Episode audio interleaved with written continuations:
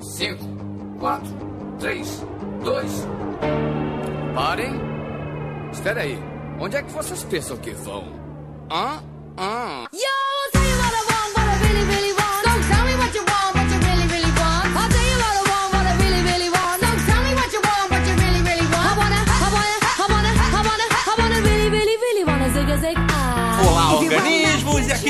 fala é o miserável do Esquilo Norris. E antes de gravar, eu tenho que alimentar o meu Tamagotchi. E comigo sempre ele, o medíocre de Alexandre, o Albino! O elefante é fã de Parmalat. Aí hoje, preenchendo a mesa de convidado avulso, temos de volta ela, Carol Byrne! Eu preciso saber quantos Tazos vocês têm. E temos também o rei das minorias, o Jota!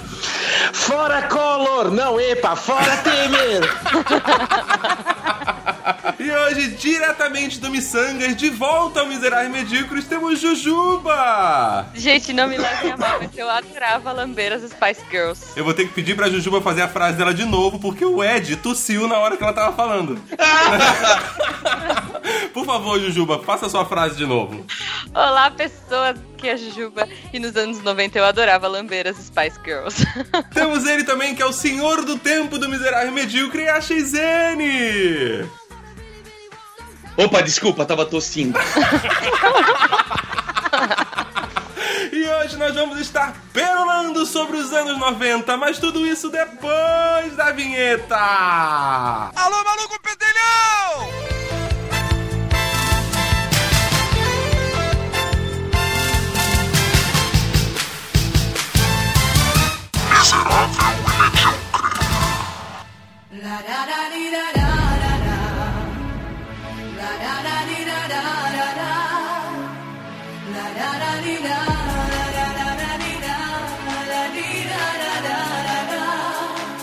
Eu acho que eu adoraria também lamber as Spice Girls.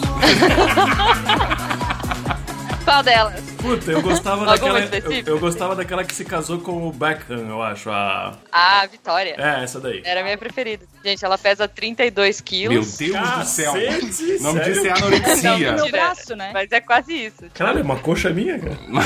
Olha, uma coxa sua num dia magro, você quer dizer, né?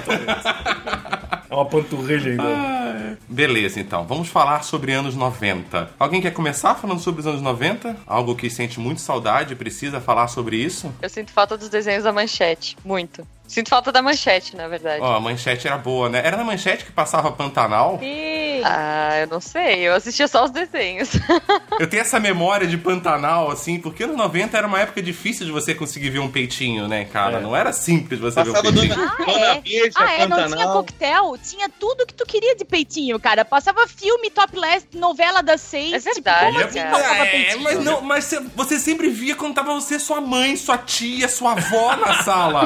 Não era um momento, tipo, divertido, era um momento normalmente meio constrangedor, entendeu? Tipo, era complicado, cara. Ah, porque hoje, quando tu vai no cinema com a tua mãe e passa uma cena de sexo, tu não fica mais constrangido. Ah, eu não vou no cinema com a minha mãe faz tempo. Quando passa um filme, uma cena de sexo com a tua mãe do lado, tu pensa, ai meu Deus, acaba logo, acaba logo, acaba logo. Né? Só pra situar, vocês ficavam constrangidos quando a Tieta saía com o sobrinho dela na novela, em horário nobre? Porque eu andei vendo um capítulo de Tieta no canal Viva esses dias e é inacreditável o quão politicamente incorreto uma, uma novela ou um livro, no caso, pode virar. Ou como a gente acabou se tornando floquinhos de neve, né, cara? Não sei. Cara, não sei, mas assim, ó, esses dias tava passando. Esses dias não, ano passado tava passando Pedra sobre Pedra, que era uma das minhas novelas dos anos 90 favoritas, assim. Sei lá, boa parte das cenas, elas são ofensivas. De forma não só, tipo, contra a mulher, mas cenas de sexo e cenas mega bizarras com xingamentos e humilhações mega bizarras, que na época a gente não via nenhum problema, que nem o figurino da Xuxa de manhã. Cara, claro que não tinha problema, cara. No Gugu, a- no domingo à tarde, passava o que passava. Tinha banheira do Gugu A banheira às do 3 Gugu, horas da tarde cara. no domingo. Esquilo, tu vê problema nisso hoje? Não, eu não vejo problema nenhum, mas tinha, e as pessoas se ofendem com isso hoje, entendeu? Tipo, eu, não eu até gostaria que a banheira do Gugu voltasse. Eu acho que, o- pelo menos com relação aos xingamentos, que não tem nenhum problema porque nada mudou. A verdade é que a, a vida pública mudou, ou seja, os filmes, a televisão, as séries mudou, mas o jeito que a gente continua falando com os nossos conhecidos, amigos e familiares é do mesmo jeito com cheio de palavrão que a própria novela mostrava 20 anos atrás e não mostra mais hoje em dia, mas é a mesma coisa. Se bobear, até pior, porque nosso vocabulário de palavrão tá muito maior hoje, né? Inclusive, no escurinho do cinema deve ter muitos casos de tios e sobrinhas, né? Infelizmente. Mas, mas se é, con- mas se é consentido, eu vou fazer o quê? O problema é quando não é consentido, né? se todo mundo for maior de idade e as coisas forem consentidas, É verdade, Jorge, Jorge Amado não tava aí de sacanagem, né, cara? Você já viu, vai ter sacanagem. What is love? Baby, don't hurt me. Don't hurt me acredito que voltou em 2017, voltou a moda daquela porra, daquela gargantilhazinha gótica que, co- que parece de arame farpado. aquilo já era bizarro nos anos 90 já, cara. Era, e aquilo voltar em 2017 dá uma depressão, não dá? Vai fazendo a gente se sentir tão velho, não vai? Mas agora tem aquela. Agora é colorida, né? Tipo arco-íro, assim. Eu, quando recebi essa pauta, fiquei arrasado. Falei, nossa, Tá, mas Jota, tu sabe que pior que isso é que Senhora. as pochetes estão voltando, né? É verdade, era o que eu ia falar. mas eu confesso que eu sempre gostei meio das pochetes. Eu gosto de pochete, eu acho que a pochete deixa free hands. E como bom anos 90, put your hands in the air, entendeu? Eu sou dessa geração. A minha memória fashion dos anos 90 era aquele jeans lavado bem branco, com moletom do Nossa. Planet Hollywood. Ou uma jaqueta jeans do Planet Hollywood ou do Hard Rock Café. E algum tênis medonho. Não, eu nunca Rica, tinha. Eu, rica. nada me servia. Eu via os outros usando e morria de inveja. Peraí, peraí. antes de tu me julgar, peraí. Mas, mas você, vocês acham que usar, usar é, Planeta Hollywood ou Hard Rock Café É, nos anos isso aí. 90, ele se equivale a usar o moletom da Gap hoje em dia? Não, claro que não. Gap já passou. Não, era mais de patricinha, né? Porque ah, o- não tinha tanto acesso, né? O mundo não era tão globalizado, então só tinha esse moletom quem viajava mesmo, né? Hoje em dia você compra Gap Mas- aqui. Olha, mais ou menos, viu? Porque eu acho, se não me engano, eu acho que eu tinha uma do Planet Hollywood de Orlando, sei lá. Mas eu acho que eu comprei num camelô. É, e aqui também. é muito aqui, cara. amiga. Sempre Ou tem, seja, sempre tem o câmbio. Ou seja, a teoria do esquilo pode estar certa. Na- nos anos 90, todo mundo que ia pra Disney, que saía do Brasil pra ir pra Disney, voltava com a porra de um moletom do Hard Rock Café ou uma jaqueta jeans do Planet Hollywood. Todo mundo voltava. E hoje você vai e todo mundo volta com a porra do moletom da Gap, cara. Verdade. Eu prefiro voltar É com obrigação. as orelhinhas do Mickey, sabe? Mas tudo Ah, eu bem. preferia voltar com uma jaqueta do Planet Hollywood, mano. Mesmo hoje. Eu não quero falar nada, mas eu voltei com uma jaqueta de couro da, do, do rock, da Hard Rock. Ah, olha aí.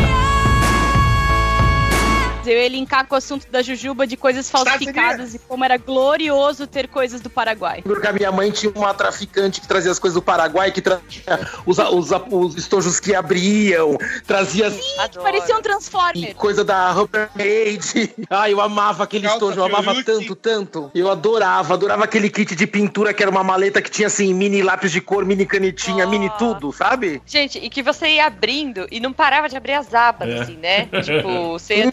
Desdobrando, assim, era tipo uma maletinha, ia desdobrando, desdobrando, desdobrando. Quando você via, tinha até, sei lá, pincel de maquiagem dentro, que uma criança nunca saberia pra que usar, mas tinha. Descobria mais uma aba que tu não sabia que tinha, né? Um dia, viajando na escola, tu pensa, olha aqui, tem mais giz de cera. Pois.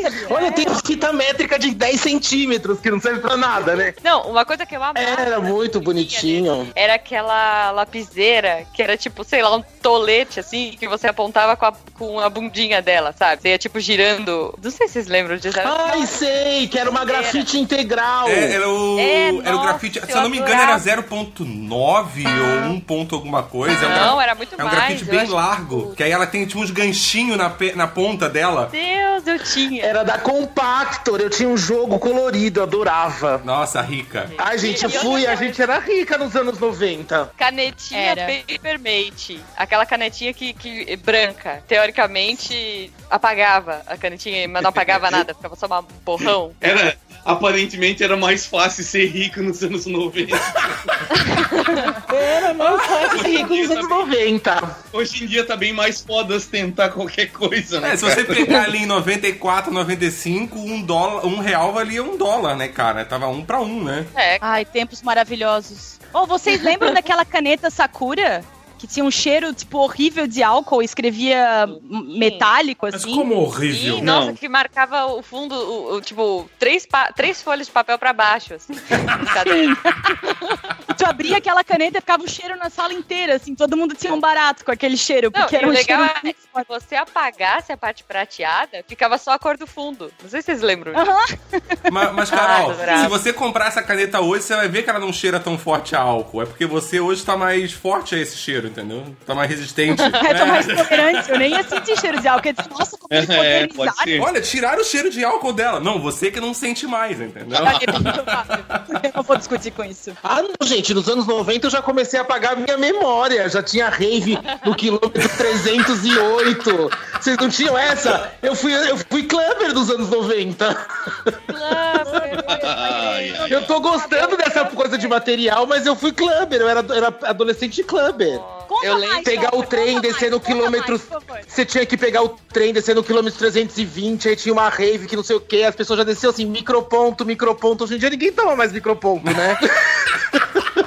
microponto. Aí assim, aí começou assim, era é, êxtase, era o ápice do êxtase dos anos 90, né? E tinha até aquela música Ecstasy, Extanon. I- Isso é, muito, isso é muito além pra mim. Eu era muito novo nos anos 90, gente. Eu, eu sou um pupilo Gente, ainda. nos anos 90 eu tomava todinho, sabe? É, nos anos 90 eu tava descobrindo o que, que era punheta ainda. Aí, Edemilson, me ajuda aí. Eu não queria falar nada, mas eu, eu, eu não sei que ano 90 vocês viveram, porque os meus anos 90 rolou muita coisa. Conta, Ed, conta. Nos, nos meus anos 90 eu era membro do Clube do Bocão. O que, que vocês estavam fazendo? Eu queria comprar na Zapping, eu queria comprar na Zapping e- e andar com o RG falso do meu irmão. Nos meus anos 90 eu tava sendo carregado na maioria das vezes. Olha lá, ó. De ponto A para ponto B devido à incapacidade motora.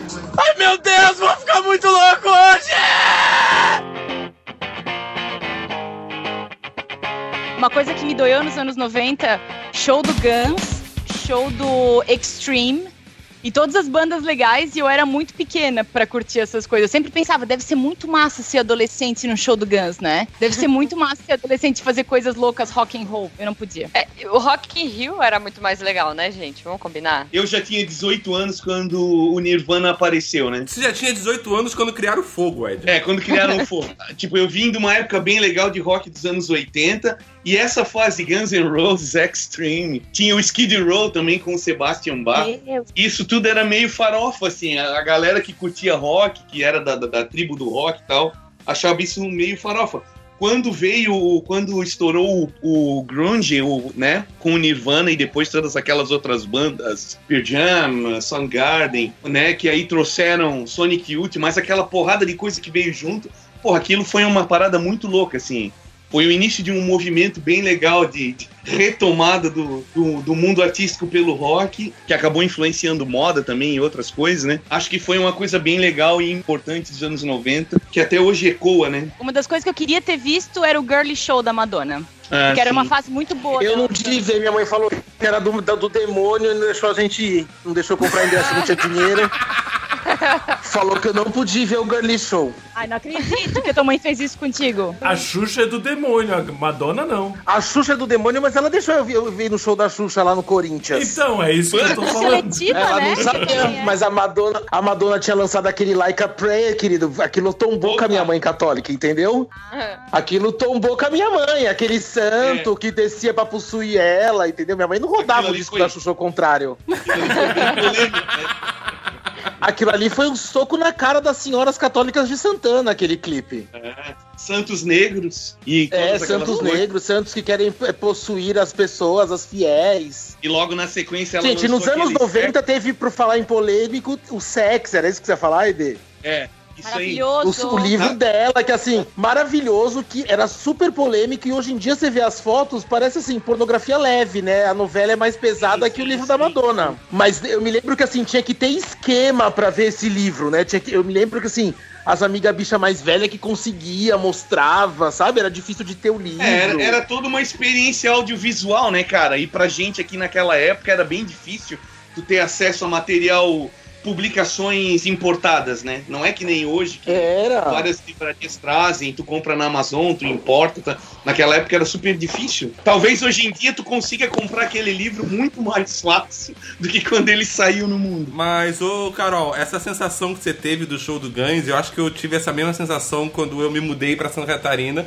E logo em seguida eu era bem novo, e logo em seguida teve o show do Raimundo, Sepultura e Ramones. Puta merda, cara. E eu não pude ir justamente porque eu era muito novo. entendeu? Foi bem nessa ordem, né? Raimundos, Ramones e finalizando o Sepultura, né? Os Ramones tocaram antes do Sepultura. Porra, aquilo ali foi foda. Nos anos 90 também eu fui, eu, eu fui no show, tinha o show palhaçada que era nas, é, dos Mamonas Assassinas, Cafona, Nossa. mas adorava. rolava, pencas rolava, em São Paulo rolava muito, eles tocavam muito no Cali, que era uma boate na Serra da Cantareira. Raimundos, Mamonas, essa vibe meio hard, sabe? É, fruto desse, fruto Início do Nirvana, né? Os filhos do Nirvana. Sim, Os filhos sim. do grunge, do rock louco. Show do, do Mamonas Assassinas teve na cidade que eu morei, e esse eu pude ir mesmo sendo novo. Esse minha mãe deixou. Esse, graças a Deus, eu fui. né? É, e isso deve ter é mudado a sua vida. Nossa, saber, foi né? sensacional. Antes desse show, o- os dois únicos shows que eu tinha shows que eu tinha frequentado na minha vida foi o show da Angélica e o show do W. Aí depois eu fui no show do Mamonas. Tell me, baby. Aí eu fui no show do W também, maravilhoso. Tell me, baby. Gente, anos 90 também, eu me lembro assim, eu com as amigas Patricinha, lencinho no pescoço, saia de chamuá, bota e camisa, indo no show do Moinho Santo Antônio em São Paulo. Show do W e também tinha show da Faye, que cantava Give Me Love. Tudo pop anos 90, bem cafona. Gente, vocês estão falando de música rock, de mamonas e tudo mais, mas também teve uma coisa que marcou muito a música nos anos 90 pra mim, que foram as boy bands e as girl bands. Spice Girls, é, Backstreet Boys, N-Sync. Nossa, eu ouvia muito, assim. Shampoo, shampoo. Shampoo! Oh, oh. Nunca esquecer, as melhores, as melhores. Nossa! Isso eu não lembro. Tava na trilha sonora do primeiro Viva, filme dos Power viva, Rangers. viva Las Mega Babes. Como Sim. esquecer? Era muito bom, cara, era muito bom. E olha que eu já Passava no 40 MTV na anos. chapa de manhã cedo. Com o Casé. Eu, eu realmente não me lembro disso. Backstreet Boys eu lembro, Spice Girls. Eu imagino que assistir um clipe delas hoje seja tosco, mas a estética daquele, naquele momento era muito legal. Ah, é- essa parte do Backstreet Boys, N-Sync, essas boys band, eu tava começando, eu já tinha aí, devia ter meus 15, 16 anos e tá naquela fase que se odeia tudo, né? Ah. Só que eu, eu tenho três irmãs mulheres. Opa! E, então eu escutei muito, forçadamente. Vai lá, Cláudia, senta lá. Obrigatoriamente eu tinha que escutar, porque tocava. Tá bom, eu era super fã, cara. Eu adorava o Nick, na verdade. Aquele, tá ligado aquele ator lá, o Mark, não sei das quantas lá, o... Mark Wahlberg. Mark Wahlberg, que Mark tinha o Mark Wahlberg. Mark and the Funky Bunch. Isso, ele era irmão de quem? Era do N5, do, do, do Backstreet Boys, ou ele era irmão de alguém anterior ainda? Ou era o Não, cara antes, lá do- antes. Ele é anterior. Ele é da New Kids on the Block. Ah, New Kids on the Block. Ah, Tá, tá, tá. Vocês Gente, lembram de... Ah, maravilhoso Spice Girls, né? Foi um fenômeno, tanto que todo dia na escola eu comprava pelo menos uns 5 pirulitos das Spice Girls, que pra mim foi o melhor pirulito da minha vida, assim. Elas É, formaram eu- uma geração, né? Toca numa festinha aí qualquer, a mulherada de 30 anos pira, né? Gente, E não só é. elas, né? Não, claro que não só ela. Girl Power. É muito engraçado que acho que a gente nunca, tipo, pelo menos a minha geração que curtia, nunca tinha se ligado dessa coisa de girl power. A gente achava engraçadinho Não. girl power, mas não entendia a mensagem, Sim, assim, de sim. porra, tem um grupo de cinco mulheres e só tinha É. uma girl band relevante. Empoderadas, né? Não tinha essa palavra. Ninguém era empoderado, porra nenhuma. As pessoas só queriam se expressar, né? Eu falo isso, eu falo, gente, a gente era bicha maluca, a gente não era bicha empoderada.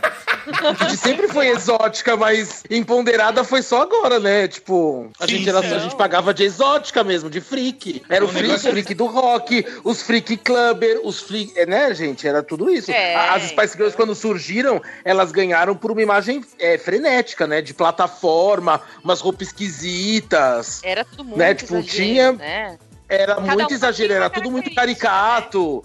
É, É, tipo a Porsche Spice, a. Spice, Tinha, Spice tipo, a, a menina da academia, a outra que era super patricinha, que era loirinha. É. Aí tinha a Bad Girl, que era a Vitória. Tipo, É. Tem uma delas aí, aquela que era esportista, que é a Mel C ou é Mel, Mel B, né? C, é a Ela Mel tava no Brasil agora, essa, por esses Ah. dias, semanas ou meses, né? Caso- Mas vocês sabiam? É coitada, né? Meu, muito fim. Eu fiquei um pouco triste com, essa, com esse rolê da Mel C. O que, o que, que deu? De carreira, meio. meio. Como chamava aquele? É meio. É, Danilo, aquele que gente. morreu, gente. O da, é meio. Esqueci o nome da bicha. Morreu? Elton John? Não, é o Não, George não. Michael? George Michael? Ah, Gente, antes fosse o George Michael, né? Pelo amor de Deus. Não, achei decadente, meio. Calbi Peixoto, assim, a Mel B meio Calbi. Que é o Bi Não, mas, gente, as Spice Girls ali, a- até onde eu sei, a Jerry e a Mel C, elas têm uma carreira na Europa até bastante forte de música de balada, assim, aqui não pega aqui. Tem, mas tem, elas lançam hits, é. Tem, elas lançam mesmo. Lançam álbum é, com mais frequência, não pararam a carreira, né? É, quer dizer, mas quem bombou mesmo a carreira foi a Vitória, né, amor? Que se, se concentrou no quê? Em ficar bonita na foto, ponto. Ela só se concentrou nisso.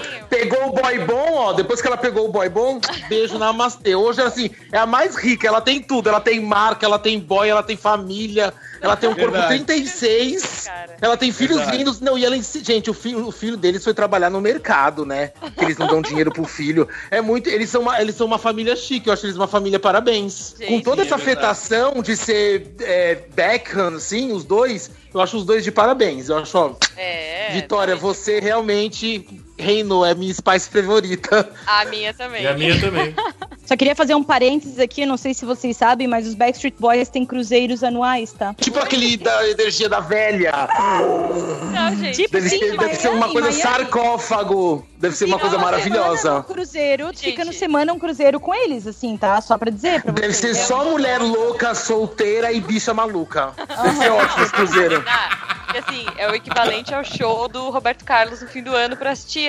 Isso, isso, É, deve cara, ser isso, é o que eu imagino. Ah, mas até aí o N5, foi o N5, né? Que o único que sobreviveu foi o Justin Timberlake. Esses dias eu tava vendo um show da Beyoncé e daí apare... teve uma música que ela tocou com as outras duas do Destiny's Child. E daí eu olhei Ah. pra duas e pensei, meu, que merda, né, cara? Isso aparece em dois minutos e depois, tipo, tchau pra vocês. É a história do N5. Porque hoje, se o Justin fizer qualquer coisa, vem o resto do N5 fazer um backing vocal ali em 10 minutos e deu, né?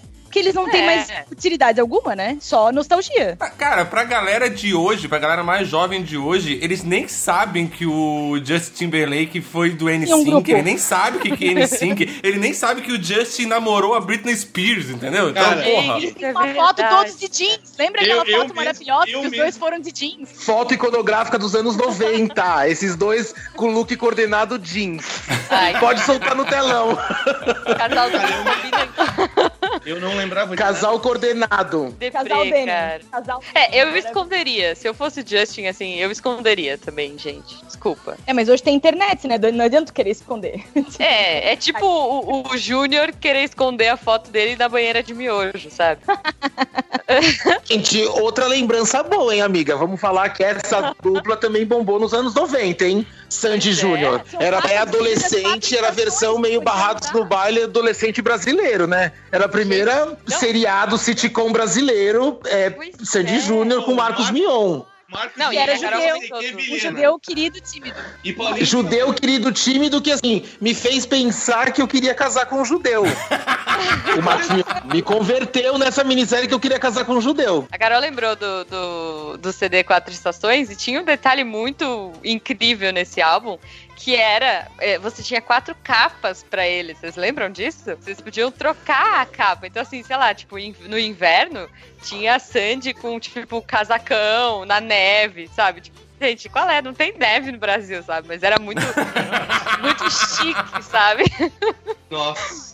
Esses, essas quatro capas eram muito top, assim. É que, é que eles, eles são ricos desde pequeno, né, Jujuba? Então o inverno pra eles não era no Brasil. E foi uma fase pro Júnior muito importante, né? Porque ele investiu tudo que ele tinha pra provar pra todo mundo que ele não era gay. Porque ele tava, assim, muito, muito investido e mostrar que, tipo, ele era muito hétero, né? Eu fiquei Até com muita pena dele isso, naquela né, época, cara. Eu fiquei com muita pena dele. Deve ser muito difícil. Primeiro que tinha era o Robin, né? E a Sandy era o Batman.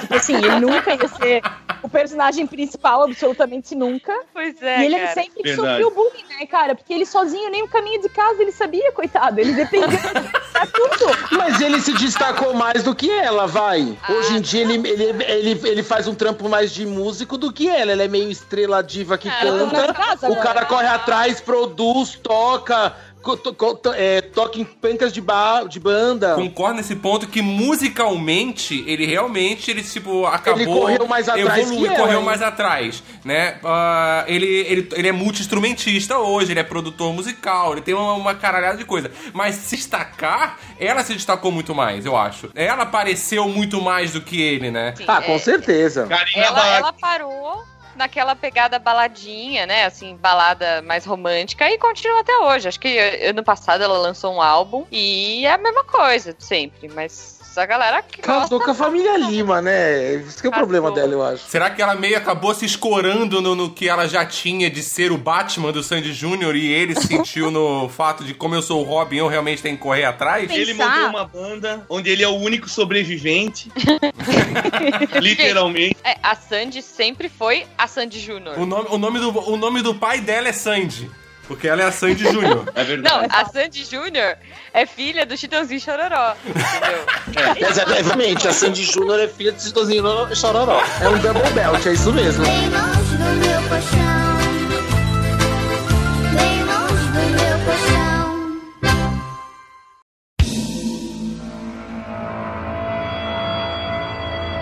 Lembro uma coisa que eu gostava muito dos anos 90, que me marcou muito, eram os filmes. Uma escola muito louca do Supla e com a Angélica, que aquilo pra mim é um marco do Nossa. cinema nacional.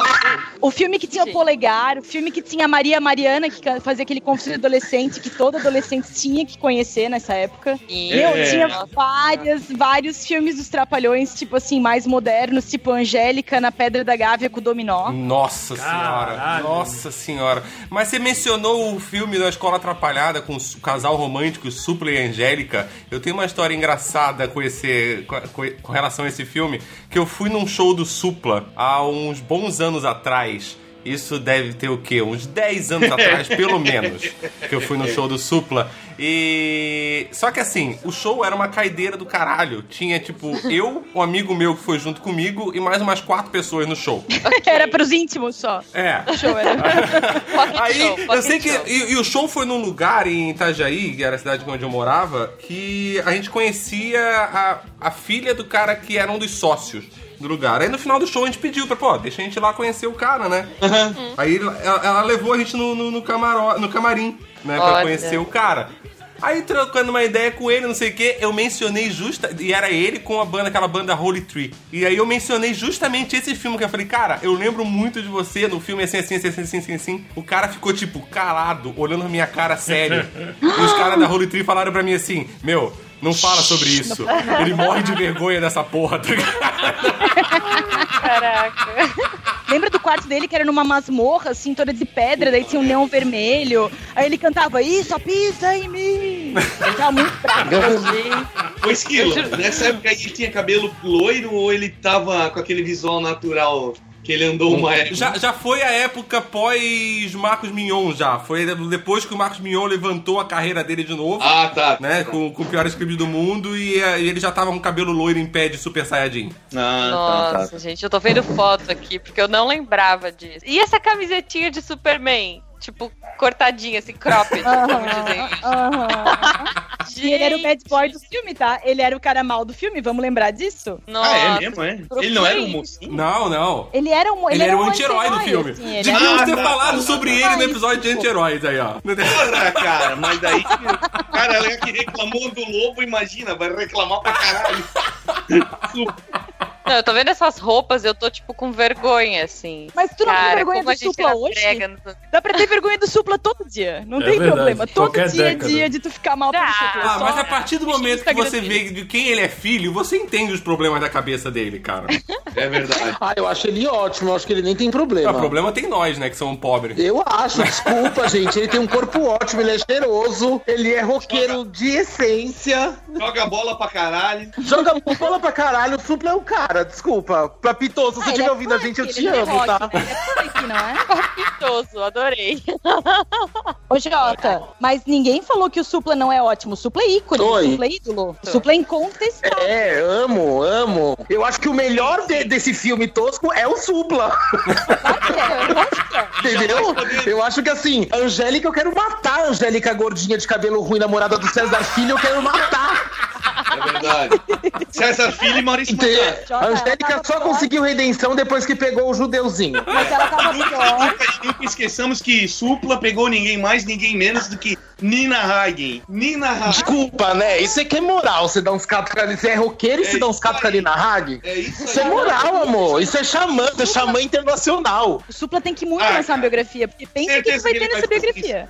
O Jota falou mal da Angélica ali no filme, mas aquele filme da Pedra da Gávea, a Angélica tá muito pior. Ali sim tu vê que ela precisa do makeover já. Aí tu- ela tem que ficar muito Então, eu acho que a Angélica dos anos 90 é toda errada, amiga. Mas toda. quantos anos ela tinha nos anos 90? Ela era bem novinha, não A era? Foda-se, ela tá errada sempre. Não, não, não, não, sempre não, eu não tô dizendo o fato dela eu vou ser defender errada. a Angélica, gente, porque a Angélica foi a minha fada bela, assim, tipo, minha heroína das tardes Nossa, fada pré-colégio. Nossa, gente, para, eu já tava tomando êxtase nessa hora, você tá louca. Opa! Pô, eu tava indo Não, que é fada bela, eu detestava esse programinha da Angélica, mas ela começou a melhorar aí, vai. Foi, foi. Ela começou a melhorar aí, na da fada bela, com aquelas gordinhas caricata lá que fazia E programa ela, com ela. e ela já era gordinha, né? Ela era, tipo, tinha aquelas coxas grossas e ela era toda bonitinha, rolicinha, cara. Não sei, eu É, achava ela gordo ia ter você entrar na Globo, né? A Globo não aceita gente gorda. Você entrou na É, não. Globo, você emagreceu, amor. Ah, mas e o Faustão? Tá lá há 40 anos, porra. Mano, Faustão tentou emagrecer e engordou de novo. O gordão de novo continua lá. Então é o único gordo que a Globo Então, aceita. porque aí magro não tava dando certo, falou assim, volta, volta, gordo. Ah, e o Jô, e o Jô, né? É, o João não é, o João não é uma pessoa, né? O João é uma É uma entidade. entidade. É, mas é, eu acho que gente, o visual, da Angélica era a estética de uma época, né, cara? Sim, aquele cabelo. É, mas pensa que, por exemplo, o padrão 90, as, as meninas eram. Não tinha essa estética skinny tão forte dos anos 90, que veio com a Gisele É. Bündchen, dessa magra com tetão. As meninas eram mais roliças no geral. Mas pensa na Brenda Wash, do Barrados no Baile, que era bem. As meninas do Barrados no Sim. Baile eram bem rolicinhas. E olha o corpo da Angélica, é um rolicinho mais feio. Quer dizer, eu não gosto da Angélica. Ah, gente. Eu, eu gostava mais da Angélica do que da Xuxa, então eu sou suspeita, eu acho. Ah, louca, com, com o demônio todo, eu tô com a Xuxa. Vou ficar com quem tem pacto, né? Eu fui. No final dos anos 80. No final dos anos 80, eu fui num show da Angélica. Nossa. Em Floripa, aquele em Floripa? Não, foi Na manchete? Foi em Blumenau. É, na época que ela tava na manchete ainda, no voo de táxi. Mar-. Essa música Voo de táxi, Ó. assim, tensa, né? Se você prestar atenção na letra, cara. Nossa, é, é imoral, né? Essa letra do É. Voo de Táxi é pesada. Pra uma criança cantar, né? De repente foi só me tocar no chuveiro. tipo, é muito pesado. A, a gente tava falando de vergonha da mãe, eu tenho vergonha de cantar. Eu tenho vergonha de cantar Voo de Táxi na frente da minha mãe. Caraca, velho. Eu não canto, e olha que minha mãe sabe que eu sou bicha. Não, se você ouvinte não lembra, procure aí a letra no Google, vou de táxi. É, a gente. A gente não vai fazer essa apologia, não. Procura aí dar um Google e ver o quanto indecente é. Você Eu só lembro dos do funks de hoje em dia, você tem que escutar é voo de táxi, né? É, é, gente. Música que era da Kylie Minogue, eu acho, né? Ela é, uma da versão. Vanessa Paradis. Vanessa Paradis Ah, pode- É, Vanessa Paradis. Quer dizer, tem- acho que é aquelas músicas que todo mundo grava, sabe? Acho que é aquelas músicas que deve ter versão até em coreano. Sim, sim, Isso sim. é uma coisa muito louca, né? Que também é muito dos anos 90, gente. Versão de música. Tinha muita versão, assim. Eu não sei, eu não sei como que. Se os caras não pagavam. Não te dá uma É, depressão ver as pessoas cantando astronauta de mármore? Me dá uma depressão. Olha, eu vou falar. gente, Me dá depressão. Eu juro, eu juro. tá, quando não vi algum azul, eu fico assim, deprimido. Quero enfiar minha cabeça no cu. Acho foda.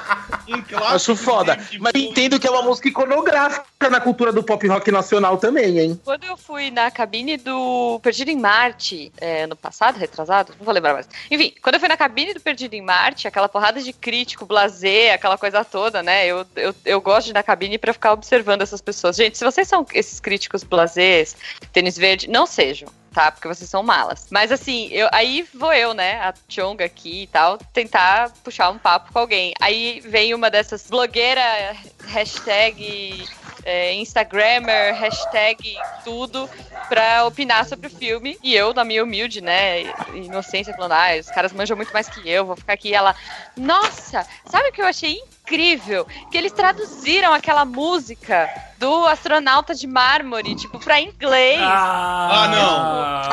Ah, mina. Ah, mina. Pega esse Babyliss e enfia por baixo, filha da puta. Eu já tô dessas. Eu já tô dessas. Foi um Nossa, momento assim, mãe. olha. cara, não, não sejam essa pessoa, sério. Como é que. Eu já vi isso também, que o, o cara que falou que esse tal de Queen roubou a música Somebody to Love do Justin Bieber. Eu, eu já vi isso também. O cara dando piti. Sério? Aham. Graças a Deus, graças a Deus eu nem sabia que o Justin Bieber tinha feito cover dessa música. Não, não, não é cover. É uma música Ah, pop, aleatória, whatever, mas o nome é o mesmo. Ah, é só o mesmo nome. Ah, tá, tá, tá. Isso. Pessoas, por favor, tenham um background. Tenham, sabe? Para. É o Chan no Havaí, sabe? Que que Ai, é eu isso, adorava. Adorava. Nossa, é, é o Chan. É o Chan fez alguns verão, verões dos anos 90, né? Porra, Gente, fez. Porra. ninguém via um problema naquele negócio do Gugu, das crianças dançando em cima da garrafa. Tinha concurso, umas crianças, tipo. Boquinha. Pois é, claro. Gente, quem não ralou na boquinha da garrafa que atire a primeira pedra nos anos 90? Tinha. Gente, eu tinha um bambu. Todo mundo ralou, amor, nessa garrafa. Todo mundo ralou. Vocês acham que de repente teve um aumento, sei lá, de hospitais recebendo pessoas que supostamente escorregaram na, na- na boquinha da garrafa naquela época? Supostamente, né? Supostamente Supostamente. Mário Gomes. Só que sem a cenoura. Cara, a minha avó era enfermeira, né? Assim, ela se aposentou já e tal, mas ela falou assim que o que vinha de caso de gente que é, por acaso estava fazendo qualquer atividade normal, cotidiana, pelada, e aconteceu algum acidente desses, era absurdo, absurdo, sabe? Não, eu tava assistindo aqui o jogo pelado, e aí sentei no sofá e entrou o controle, sabe? Tipo, assim. Entrou o controle é babado, hein? Eu estava aqui pintando a minha casa pelado e caí da escada em cima do pincel, sabe? Tipo, do rolo. Nossa senhora. Porra, mas olha que legal. Se ela caiu em cima do pincel, ela ficou com um rabo de cavalo. Ou pelo menos sei lá, tá ligado? Ah, galo velho! Pelo menos não foi em cima da brocha, né? Meu Deus, se for pra cair em cima de um pincel, que não seja em cima da brocha. Amém.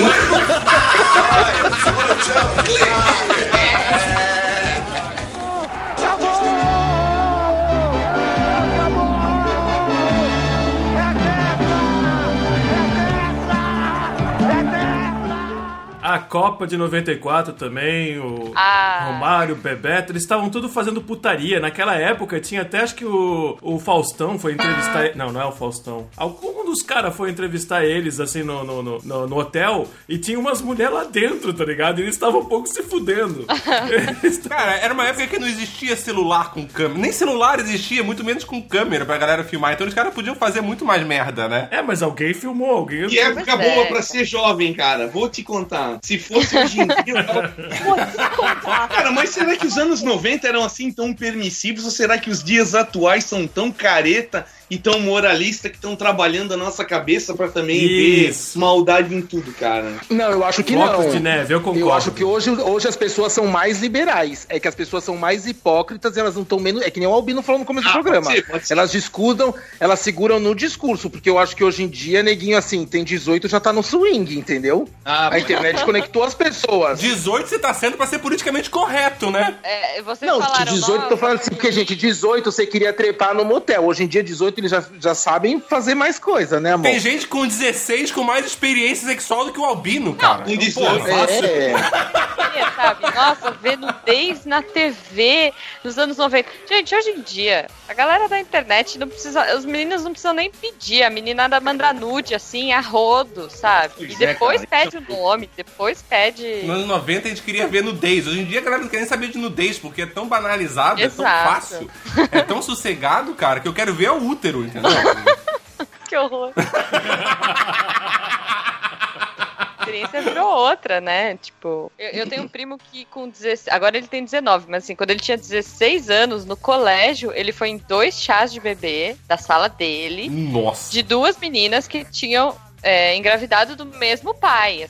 Mesmo menino. Um Nossa, mês nossa, diferente, esse, eu só fiquei pensando que esse moleque já tá fudido. Ele nem salário tem e ele já não tem 75% do salário dele. Caralho. Haja mesada pra pagar pensão. Puta que Pensa no Pois é, pai sim. dele, como tá feliz, tem que pagar Não, pensão. e assim, pra- as meninas mega felizes, sabe? Tipo, ai, porque os nossos filhos vão ser irmãozinhos. Tipo, minha filha, você tem 16 anos. Tipo, Parabéns, juventude. Parabéns, vocês estão fazendo isso certo. Não, você fa- você falar que tipo, você tem um primo que foi em dois chás de bebê da turma dele. Eu lembro que quando eu tava no colégio, quando eu tinha uns 16 anos, apareceu uma mina grávida no colégio e foi um choque no colégio inteiro. Ah, Né, é? tipo, aquilo era, nossa, meu Deus, como É. assim? Tipo, e o cara foi normal, em dois chás de bebê, tipo, tranquilo. Tipo, meu, realmente, nós estamos numa época muito mais permissiva e muito mais hipócrita. exato. E, é, com certeza, porque nem, não tá nem aí, ninguém tá tocando terror, né? Ter filho, tudo bem, porque criança manda na sociedade. Então tem essa loucura que a criança que escolhe, a criança manda. Yep. Assim, a AIDS já não mata mais, então pode meter sem camisinha que tá tudo bem. Os filhos, entendeu? Então assim, É, eu é acho que é a galera tá bem mais solta. Né, gente? Yep. E mantendo, e mantendo a moralzinha nas mídias sociais, né? Daí ali sim, aí É, lógico, é tipo, ai, não sei o que, blá blá blá. Você fala, Que ah, absurdo! eu digo, ó, um beijo pra você. Falando em mídia social, que saudade do Mirk, hein? Nossa, Não, só eu tenho saudade, eu adorava eu, eu, eu Mirk, tenho né? saudade do meu MSN. O Mir que eu não cheguei a usar. O ICQ. Aqui. O ICQ dos ursos do Brasil, só falo isso, ponto final. Nossa! Não, então, antes de mais nada, Pô, a hashtag abriu a Deepnet agora. E isso Não, tudo da gente. meia-noite às seis pra pagar um pulso só, né? É, nossa senhora, gente. primeira Sempre, coisa. sempre. Nossa, aquele. Se você não lembra do barulho que o modem fazia pra Nossa. conectar, se você não lembra que em algum momento a gente ficava desconectado, maior parte do dia a gente Exato. ficava desconectado, você é bem novo mesmo. Não, e Meu gente, Deus. assim, aquele barulho infernal, cara, sei lá, coloca aí na edição pra galera que não conhece saber.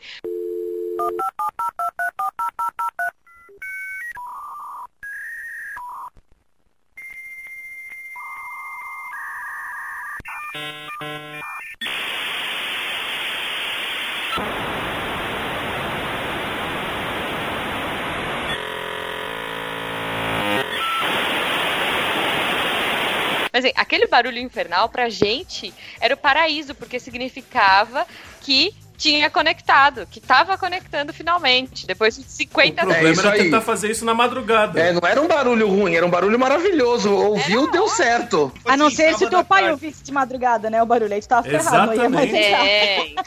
Não, de madrugada tudo bem, porque depois da meia-noite podia, que, que era mais barato. Era um só que você pagava, é. É, ele não podia ouvir esse barulho 8 horas da noite, aí fudeu, entendeu? Era treta. Você tá na internet? Era um pulso só que você pagava desde que a internet não caísse. Ah, então. Porque se caiu, Não, você tem que conectar de novo e é mais um pulso E, daí. gente, e de domingo, a briga, tipo, desliga a internet que eu quero usar o telefone, sabe? Ah, mas se Tipo, desligar, vou ter que pagar de É novo. verdade. Não dava, não, É verdade. não podia ligar. e quando e tu se entrava conectar. sábado à Era um tarde, logo depois. Logo depois do almoço, depois do meio-dia. Você podia conectar sábado à tarde, depois do meio-dia. É depois das e duas, até... duas. É, Era depois, das duas da tarde, e você podia ir até às seis da manhã de segunda-feira, com um pulso só. Quer dizer, era impossível você ir com um pulso só, porque ela ia cair. Ia cair. Com não, mas certeza. às vezes tu entrava duas horas, duas e um, bem rapidinho pra conseguir a linha, e tu ficava meia hora tentando e dava sem conexão porque não tinha linha, tá ligado? Dava um aviso ali. E tu tentava, tentava e não conseguia. O desespero que era, cara. Não Sim. conseguir a porra da linha. Desespero era você carregar uma foto e carregando, carregando, carregando e ela parar na parte mais importante. Sim, sim. No pau, sempre. Sempre travava no pau, uma merda. Cláudia Schiffer nua na praia, duas horas e meia pra carregar um JPEG, e daí quando carrega é uma montagem escrotíssima. Mas a maior sacanagem não é que. É porque quando tava carregando, não tem problema. O problema é que quando dava erro, tudo aquilo que tava carregando virava um X vermelho. Então, Sim. porra, nem, se eles pelo menos conseguissem deixar aquele quadriculado, a minha imaginação poderia fazer o resto. Ela, é, ou era um X vermelho ou ela virava um grande glitch, né? Ai, caralho, cara. Ai. Eu tive uma, uma vida de internet bem mais inocente que a de vocês, gente. Eu entrava. Quer dizer, depende, né? Eu entrava no chat da UOL pra Claro. jogar RPG. Eu jogava RPG na UOL, cara. Muito. Ah, não, já tava jogando. Já tava jogando outras coisas. Eu ia dizer isso. Jota entrava no site, no chat do UOL por outros motivos, né? Não era pra Eu já jogar tava- RPG. Opa, Já tava jogando o jogo. Era outra comunidade. Jogando o jogo da vida, né? Já tava, filho. Gato Mia É na pegada do bambu, do bambu, bambu, do bambu, do bambulê. Eu já tinha aprendido a ralar na boquinha da garrafa, eu já tinha aprendido a fazer tudo. E isso é que é bacana desse episódio. A gente tem, tipo, duas gerações bem distintas aqui, né, cara? A gente, tipo, temos a ala do Jota e do Ed, que, tipo, viveram os anos 90 na sua adolescência. Seu primor. né? E temos a ala, tipo, dos outros que viveram, tipo, sua pré-adolescência e começo de adolescência. Exato. Né? E, tipo, que transforma isso numa década completamente diferente de duas visões, né? Isso é bem Totalmente. É verdade, é verdade. Porque pra mim, nos anos 90, essa estética é muito de é, começo de boate, sabe? O clube base de São Paulo, muito dos anos 90. Você podia se jogar na piscina depois das duas da manhã. Uma vez eu fiquei tão louco com uma amiga que a gente se jogou meia-noite e meia. O segurança colocou a gente pra fora e a boate gritava: Deixa os molhadinhos ficar, deixa, deixa. Genial, cara. Ai, ai. É, pra mim é uma década que começou bem chata e de repente veio todo aquele aquela estética punk rock de volta através do grunge e, e aquela monteira de banda e shows e shows e até aqui a nossa cidade, né, acabou entrando no, nesse estilo de coisa com, com aqueles movimentos de, de do skull rock e aqueles shows que tinham aqui durante a Oktoberfest, né, que trouxeram várias bandas nacionais para se apresentar aqui durante uns três ou quatro anos. Foi uma época bem louca, musicalmente falando. E anos 90 também não teria sido a década que a gente matou de vez o fax? Eu achava o fax uma coisa tão fantástica, tão. Se enfiava um papel e saía do outro Sim. lado, tão místico. Tão Mas Ah, nos incrível. eu 90 também ninguém mais usava fax. Eu Não. acho místico que aquela coisa materializava do outro lado. Era tão místico que se você pegasse um documento impresso no fax e deixasse no sol durante meia hora, ele desaparecia, né? É, o olha, extrato bancário também, filho.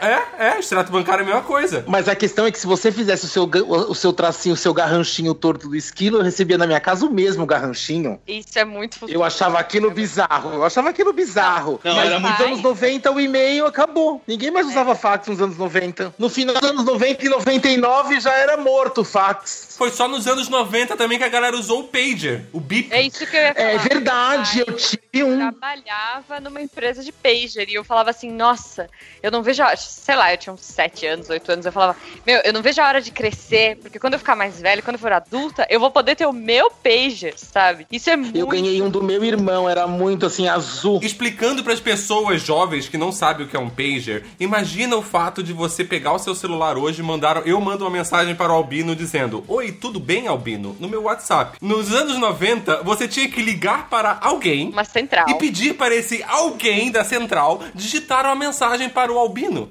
Que era Para- que nem Twitter, tinha uma limitação de, de sei lá quantos caracteres. Exatamente. E você não podia, tipo, por exemplo, nem xingar. Eu não podia nem xingar o Albino porque o Podia sim, podia sim. Corte rápido. Qual é, o, seu- qual é o, o número do Albino? 6969. 6969. Qual é a mensagem, Opa! senhor? Albino, vai tomar no cu. Do código 6969, mensagem. Albino, vai tomar no cu. Está certo, senhor? Está certo, pode mandar. Aí eles mandavam. Estar Não, mandando esse daí mensagem? era Rio, Ai, Rio de Janeiro, São Paulo. Era não, muito não bom. Santa Catarina. É, isso aí eram os atendentes que você pegava, cara, pra mandar o, as mensagens. Porque não era um padrão eles deixar você mandar palavras de baixo calão. Não, teve um período que a nossa tecnologia, ela era. Ela seguia meio um, uma linha filmes de ficção científica, tipo porta que abre sozinha, o fax. E aí, no meio dos anos 90, a parada descambou com a internet, que ninguém imaginava muito bem o, o tamanho que isso te- teria nas nossas vidas, né? E dali pra frente, tudo que veio na sequência da internet jamais poderia ter sido previsto. No começo era só, ah, entre aspas, eh, besteira, né? Era ver imagenzinha de coisas permitidas ou não. A Flecha tá falando que ela ligava muito no Disque Amizade, a Flecha tá falando. Era, era, era visto, Nossa, era tido como bobagem, né? É, é- é que, Ed, nos anos 90 da internet era tudo mato. Ali onde tem o Facebook hoje, era um campinho de futebol onde a gente jogava bola. É, Gente, sabe? Onde tem o Twitter Não, ali, ó. mais 2000 Tipo, era, era a barraquinha da venda do seu Zé. Que fazia piada. É mais ou menos por aí mesmo, né, cara? Basta lembrar como eram os sites, eram as coisas mais toscas possível, né, cara?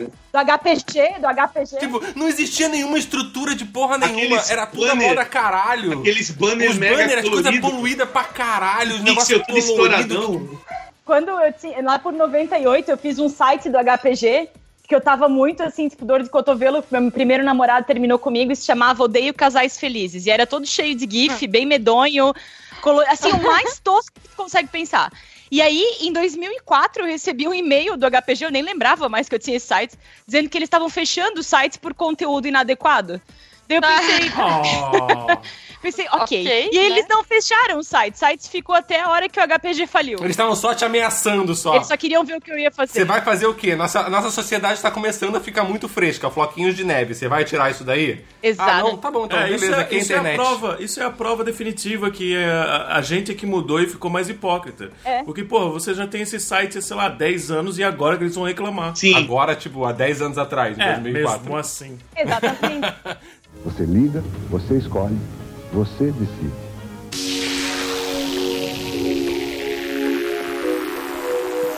Aqui e agora, outro, outro hit dos anos 90. Gil Gomes, Gil Gomes. Você decide. Aqui, agora.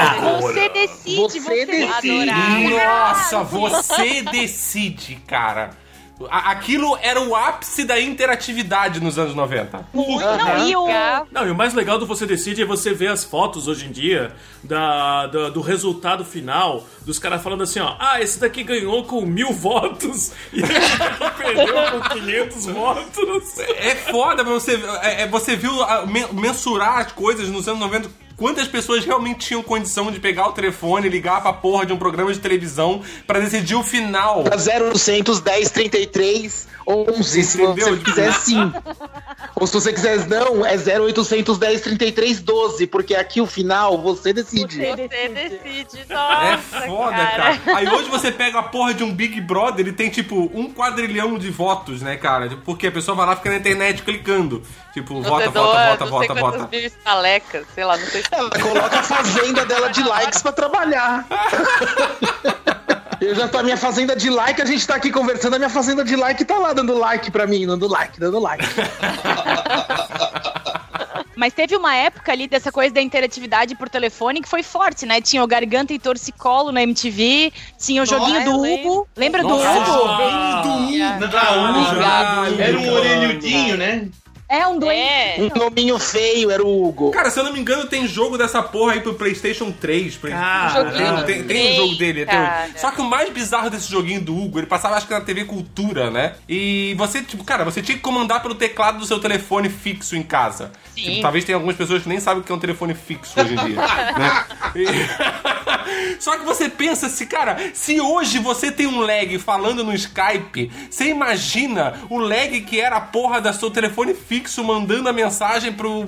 Pro Lá pra puta que pariu. Tipo, aí você, tipo, ai, vira pra esquerda. Pi, pi, pi. Morreu, fudeu. Tipo, não tem muito o que fazer, cara. Tipo, era um inferno aquela porra. Não, Mas e eu o cara queria era um demoninho também. Eu nunca consegui. Não, é- era impossível, era tipo uma linha pra tipo, o Brasil todo. Tudo É. bem, tipo, naquela época era o quê? Mil pessoas tentando ligar, mas mil pessoas tentando ligar pra uma linha era Exato. foda. Eu lembro que né, nos anos 90 eu tentava ligar pra rádio. É isso que eu ia falar. A gente naqueles programas que os caras, tipo, ah, você ia pedir música ao vivo, você falava ao vivo ali com o cara cara, você tinha que ficar esperando o momento certo. A gente tinha que saber. O cara acabou de falar, agora saiu do ar. Se ele saiu do ar, ele ainda vai, tipo, desligar o telefone. Então você já começa a tentar no ali no, no redescagem automática Exato. desesperadamente. Porque não adianta você ligar quando, tipo, tá terminando a música. Porque o cara já tá com o próximo ouvinte no telefone. entendeu? Tipo, você tem que ter o momento certo. Porque é uma porra de uma linha pra algumas mil pessoas. E você cara. conseguiu, É Esquilo? Você conseguiu ligar no rádio? Consegui algumas vezes. Olha E você pediu o que pra tocar? Fala pra gente. Você pediu pra tocar uma pra mim? Né, Jota? Adoro tocar uma pra você. Ai, que delícia. Não, e fora, gente, que a sua participação valeria um adesivo da rádio. Tipo, sei lá, eu acho que a 89 dava tipo um adesivo de brinde. Você, tipo, não importa onde você morasse. E tinha que você- buscar na Avenida Paulista ainda, né? Você A porra do adesivo.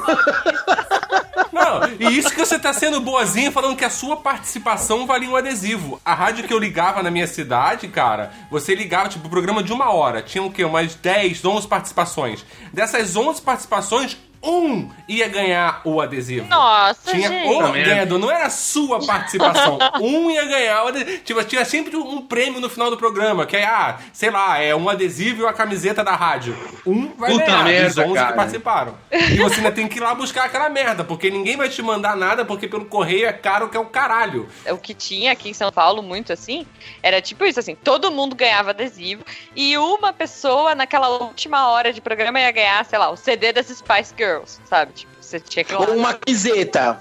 É, Ou um caderno personalizado.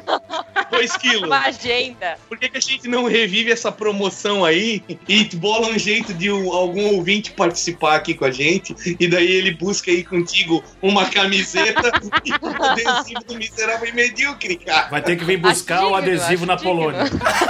Tá pra movimentar as webs. Vamos fazer isso, a gente vai disponibilizar um número fixo pra alguém ligar aqui na Polônia, né? Que Pra falar dia com a todo gente ao vivo numa gravação. Claro que não vai ao vivo ao ar, porque vai tipo vai estar gravando antecipado, né? Foda-se. Mas e, e você participando, três vão participar e um vai ganhar o adesivo. E vai ter que Um vir só, buscar. E vai ter que vir buscar. Nossa, gente. um adesivo ainda, não é nem uma camiseta. Ah, eu, eu dou a minha camiseta, pode deixar. A minha camiseta miserável e medíocre usada. Sem lavar. Dependendo do ouvinte, negocia um chupisco.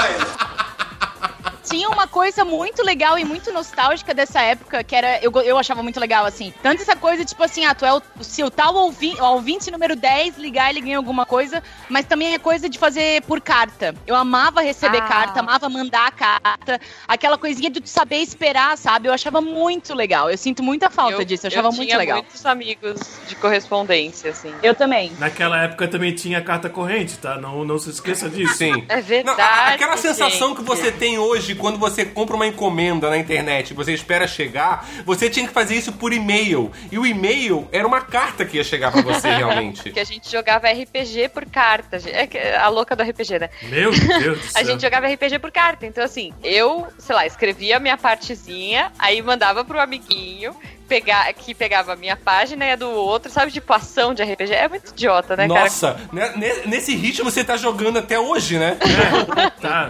Uma semana depois ela recebe, você cara. morreu. É, eu ataquei o dragão. Aí joguei o dado e deu os 15. Aí manda pro mestre, 15 dias depois chega. Você morreu. Não, era toda semana, mas assim, tinha que ser aquela carta, como é que fala? Ah, eu não lembro agora, que era uma carta que custava tipo, telegrama? um centavo. Não, custava um centavo o selo. É, carta social, isso, porque Carta assim, social. se fosse até não sei quantas gramas a carta, podia. Você pagava um centavo no selo. E aí a gente usava, tipo, papel vegetal, sabe? Aquele bem fininho, bem leve. Caralho. Pra poder. Pagar um centavo. É, eu falei do telegrama. Porque o telegrama, na verdade, ele era a carta mais rápida. É, né, na, na- naquela época. né? E eu não sei se vocês sabem, o, o Twitter, hoje, ele é 140 caracteres por causa do telegrama. Pam, que pam, eram pam. 140 caracteres que você podia usar na, na carta do telegrama. É uma homenagem ao telegrama, é o, é o- o- aos caracteres do Twitter, né? Sabe que esse negócio de trocar carta, quando eu tava no colégio, eu trocava disquete com os meus amigos. A gente escrevia Nossa. cartas um pro outro e no fim da aula entregava. E eu era obcecada por aquele disquete transparente que o Tom Cruise usava no primeiro Missão Impossível e eu não merda, achei. cara. Olha, eu, eu sou obcecada por coisas transparentes até hoje. Vou, vou falar um guilty pleasure. E, tanto que o meu. o- não, não, calma. Ela ama o Gasparzinho. Não, pera. Camisinha. Eu- tipo assim, Camisinha. eu queria um pager. Gente, calma, Eu queria ter o pager transparente. O meu Game Boy Advance foi transparente. Tipo, O meu namorado é o Gasparzinho. Tinha, um- tu tinha um Tamagotchi transparente? devia ser, viu? Tinha? Eu tinha, eu tinha. O meu era É? vermelho, vermelho e Ô, transparente. Jujuba, tu tinha aquele telefone que era um salto alto ou aquele que tinha um neon dentro que era transparente? Não. Era o meu Nossa, sonho, não, eu aquele telefone. muito, cara. Sabe o que eu queria muito e que eu consegui, assim, sei lá, quando eu já tive uns 20 e poucos anos? Aquela lava lamp. Como Eu eu, tenho, eu queria. duas. Eu amo Lava Lamp, A única bosta dessa lava lamp, depois de um tempo ela para de funcionar, né? Ela, Ah, tipo, é? ela seca, é, ela, ela dura um tempo e depois de um tempo ela não, não, não vai mais direito. Quando não começa mais a lava subir tão bem. Mas tecnicamente tu pode comprar a garrafa, assim, diferentes É garrafas. isso que eu ia dizer, mas a maior frustração é que a garrafa é a parte mais cara daquela porra. Aí cada vez que você vai comprar aquela merda é como se você tivesse que comprar uma nova. Uma nova. E a lâmpada daquela porra é, é, gasta uma luz do cacete também, que é uma lâmpada quente. Caralho, aquela porra. Tipo, eu só tive aquilo quando eu morava com meus pais, que daí não era eu que pagava a conta de luz. Olha, eu tive por um tempo só, mas depois eu, sei lá, joguei fora. Foi um, um namoradinho que deu quando eu tava no colégio, não sei. Aí eu desencanei. Eu falei, ah, é, o Gasparzinho. Eu não sei se isso foi final de anos 90, não sei se vocês vão lembrar também, já que vocês falaram desse Lava Lamp, também tinha aquele, antes da gente saber, eh, de a gente descobrir que a gente pode usar a fibra ótica para transmitir internet do jeito que a gente está usando hoje em dia, tinha também as lâmpadas de fibra ótica, que nada mais era do que um monte de fiozinho. Eu Ai, Que daí tinha! saía as luzinhas. então, isso daí. Pra que servia fibra ótica nos que anos era 90? eu acho. Pra, pra fazer iluminar só. coisas. Coloridas. Era uma, era uma lâmpada, três lâmpadazinhas de LED na base e aquele monte de fio pra cima, né? Não, e na casa da minha avó tinha, assim, ela fez tipo um buquê disso. Era muito, nossa. Eu, eu tipo, invejava, assim. Ela, tinha, ela pôs, tipo, num vaso e aí tinha várias. Então parecia um buquê neon, sabe? Era muito mágico, gente. Muito Mudava bom, de né? cor, Muito eu bom. acho, né? Tinha tipo umas duas, três cores, eu não lembro agora. Eu fiquei de cara a primeira vez que eu vi na, na frente de uma loja, eu acho, que era uma loja de imóveis, tá ligado? Eu ficava pensando, meu Deus, que magia é essa, tá ligado? Cada fiozinho daquele tinha uma luz diferente. É tesão pra caralho, tá ligado? Muito. Mas eu nunca tive. Nos videogames, tinha o Nintendinho, tinha o Mega Drive, o jogo do Michael Jackson, eu fechei duas vezes. Pô, Não. Nintendinho era mais anos 80, Super Nintendo era mais anos 90. É, eu, Não. pra mim, os anos 90 foi. Assim, eu não, eu não fui nem um pouco nintendista. A a fa- Primeiro que eu era menina, né? Eu acho que eu já falei isso aqui, mas assim, meninas pedem videogames e ganham a casa da Barbie. Tipo, eu era filha única. E aí eu falava, pai, eu quero um Playstation 1. E aí eu ganhava a piscina da Barbie. Eu ganhava a casa da Barbie, o cavalo da Barbie. Tipo, ah, que saco, tá. Mas então eu jogava muito mais na casa dos meus primos. E meus primos nunca tiveram Nintendo. Então o que eu conheci foi o Master System, o Mega Drive e o Playstation já. Já pulei direto pro Play. O Albino falou que o Nintendinho é mais anos 80. É, ele realmente é mais anos 80, mas, anos 80, mas se eu não me engano, no Brasil, oficialmente, ele só foi lançado no Brasil oficialmente nos anos 90. Então é 90. Eu não sei nem se o Nintendinho, o NES, foi lançado no Brasil oficialmente. O Super Nintendo, com certeza. Mas ele tinha a- a- as cópias, né? O Phantom System, o Top Gear. O, tinham várias versões de, que rodavam, até o Polystation hoje em dia, que roda fitas de Nintendinho. Mas eu acho que ele, se ele foi lançado oficialmente, foi nos anos 90 no Brasil, realmente. Vocês lembram Pois que tinha é. aquelas casas bem toscas, assim, que tu alugava pra jogar videogame, tu pagava hora, sei lá, e eram uns lugares bem Ah, esquisitos. que assim. ca- casas bem toscas conhecidas como locadoras de videogame, cara.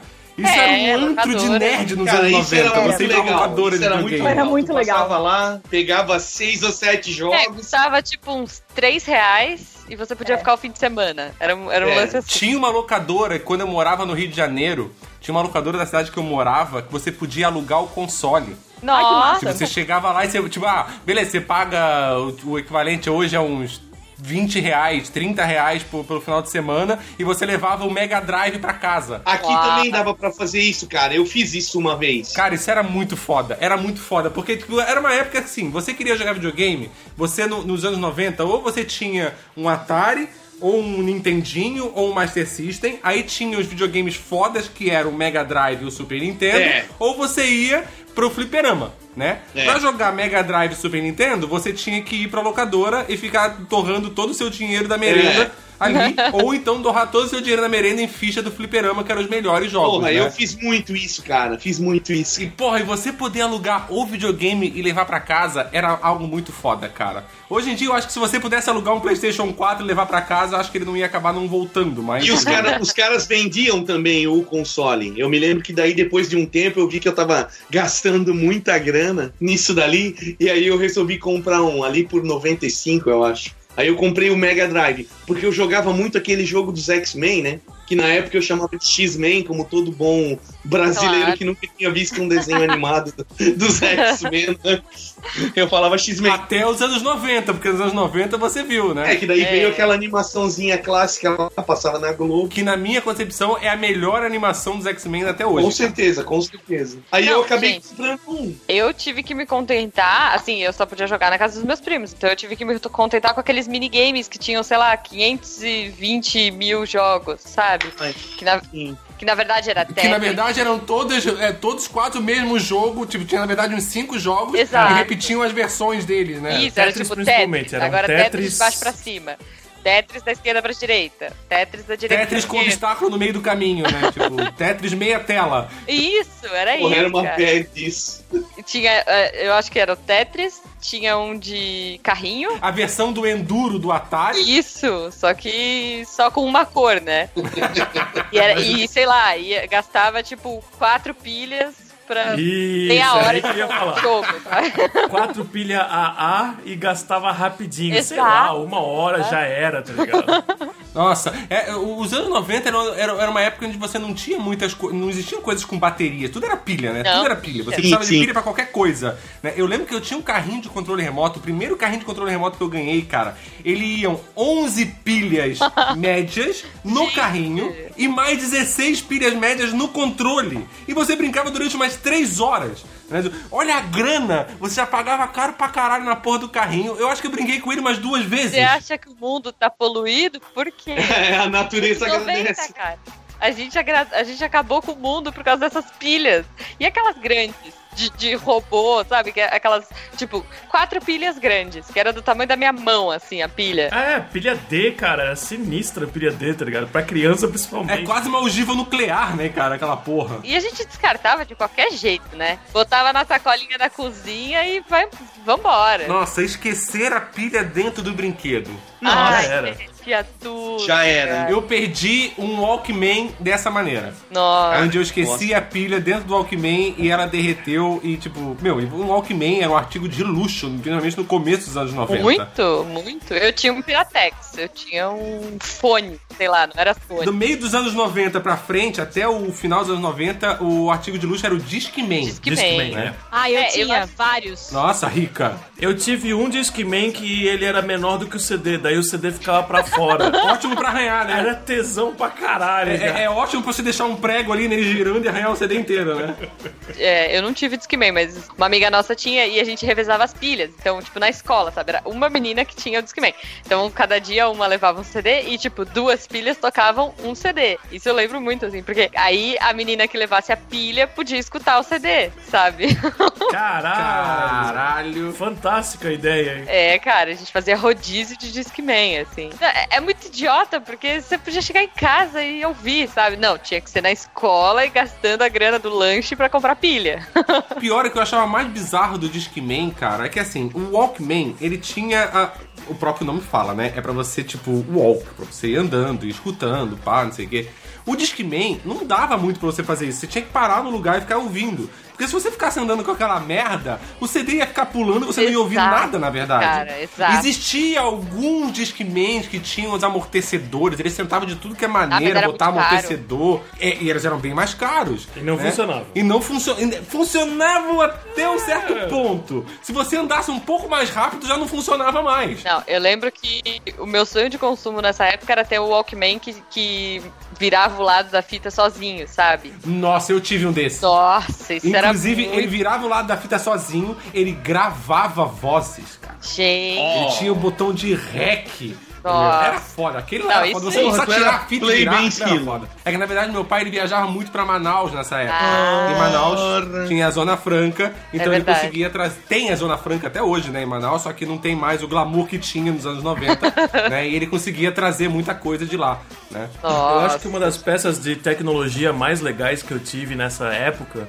foi um falantezinho da Sony que ele não precisava de bateria. Então ele simplesmente pegava a, a energia que está do teu aparelho e ele transmitia em dois falantezinhos pequenininhos, o L e o R. Então eu tinha na- no meu quarto, em vez de ter um aparelho de som que eu não tinha, eu tinha o meu pequeno Discman e daí eu tinha aquele falantezinho e já era pra mim o bastante, era fantástico. Você simplesmente ficava ouvindo música dentro do seu quarto, tá ligado? Era muito tesão, não precisava colocar folha de ouvido nem nada, cara. Era muito massa, cara. Eu tive um mini system, não sei se vocês lembram do. Não, era mini Era aquele que é radinho bem Mini pequenininho. disc, assim. né? Não era um mini Mini disc? Ah, não, não sei. É, Não, era tipo um rádio, assim, mas era pequenininho. Era um rádio com toca-fita. Com toca-fita, é, só que era bem pequeno, que você podia levar pra qualquer lugar, assim. E aí eu Sim. fazia o quê? Eu botava o meu CDzão das Spice Girls pra tomar banho. Então eu botava no banheiro. Então, assim, sei lá, durou muito pouco, porque entrou vapor, explodiu tudo e tal. Umedeceu pra caralho, né? É, tal, mas eu achava o máximo poder ouvir música enquanto eu estivesse tomando banho. Eu achava muito do futuro. Até que eu fui na casa de uma amiga. Hoje, hoje você compra sua caixinha Bluetooth e a prova d'água e Ela cola na tá- porra do box, É, né, cara? era, era um sofrimento, sabe? Tipo, e, e, tipo, não é assim, ai, quebrou, joga fora. Não, aí ia pro concerto, aí ficava lá semanas pra ver o que tinha acontecido. Aquela semana é só pra fazer o orçamento. É, então, pra pensar se valia a pena. Mas pelo menos eles conseguiam consertar. Hoje em dia, a maioria das coisas eles não conseguem consertar. O nome disso é obsolescência programada. Exatamente. Exato, gente. As coisas são programadas para ir pro buraco mais rápido e você comprar um novo. Não, e aí eu lembro que eu fiz 15 anos e meus pais me deram de presente de 15 anos, nossa, né? Tipo, não, me deram uma festa, eles me deram aí sim um mini system, aquele que tinha é, duas caixas de som e que tinha duas fitas, entrava bandeja pra três CDs. Nossa, era tipo muito Pô, só. bandeja de CD, cara. Primeira vez que eu vi. Tesão pra caralho, tá ligado? Eu- olha, nós tivemos o mesmo presente de 15 anos dos pais, então quando eu fiz 15 anos eu também ganhei o mini system, só que eu não ganhei uma festa de debutante, eu não tive que dançar com o meu príncipe. Não, eu também não. Infelizmente, eu Eu queria muito. troquei pelo Ah, mini system. mas o meu não era bandeja, o meu era aquelas gavetas, três gavetinhas, sabe? Tipo, ele era um pouco menor, porque o de bandeja ele tinha que ser maior, porque era aquela bandejona, É, né? é, pra caber três Sim. CDs. O meu ele era um pouco menor, porque ele era três gavetinhas de CD daí. E eu achava aquilo o máximo. Terminava um CD, ele subia sozinho, descia o próximo.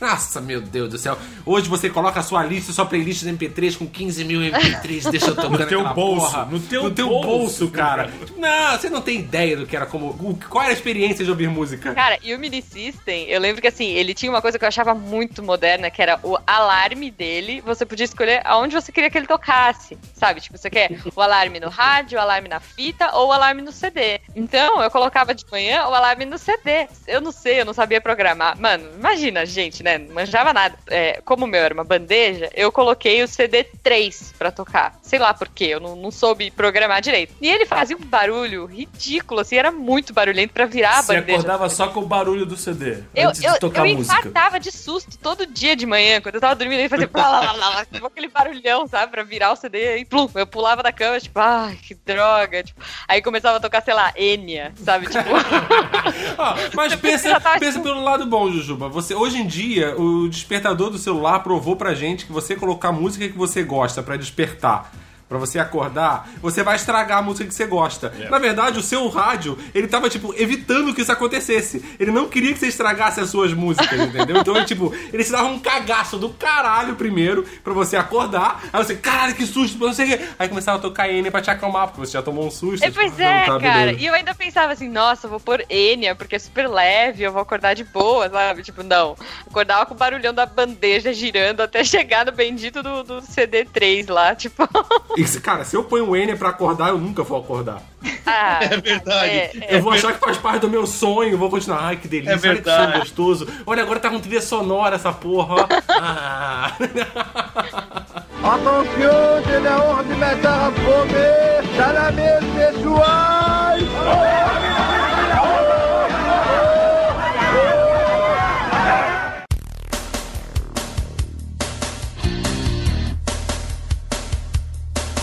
coisa que a gente não falou dos anos 90, que foi TV Colosso, cara. Nossa, eu gostava muito também. TV Colosso, ela foi um programa, tipo, totalmente 100% brasileiro. Genial. Que marcou, tipo, muito a infância da galera dos anos 90, cara. Eles Só até tentaram voltar do no passado, né? Rolou uma tentativa, assim. eu- eu- é que eu, cara, dificilmente eu paro na frente da TV pra ver alguma coisa. Mas eu vi recentemente. Bom, recentemente, ano passado, Priscila da TV Colosso foi tipo na Ana Maria Braga, sabe? Não, não, você sonhou. Gilmar sonhou. foi trocar ideia com o Louro José. Tipo, eles Era o estavam Supla, fazendo. era o Supla.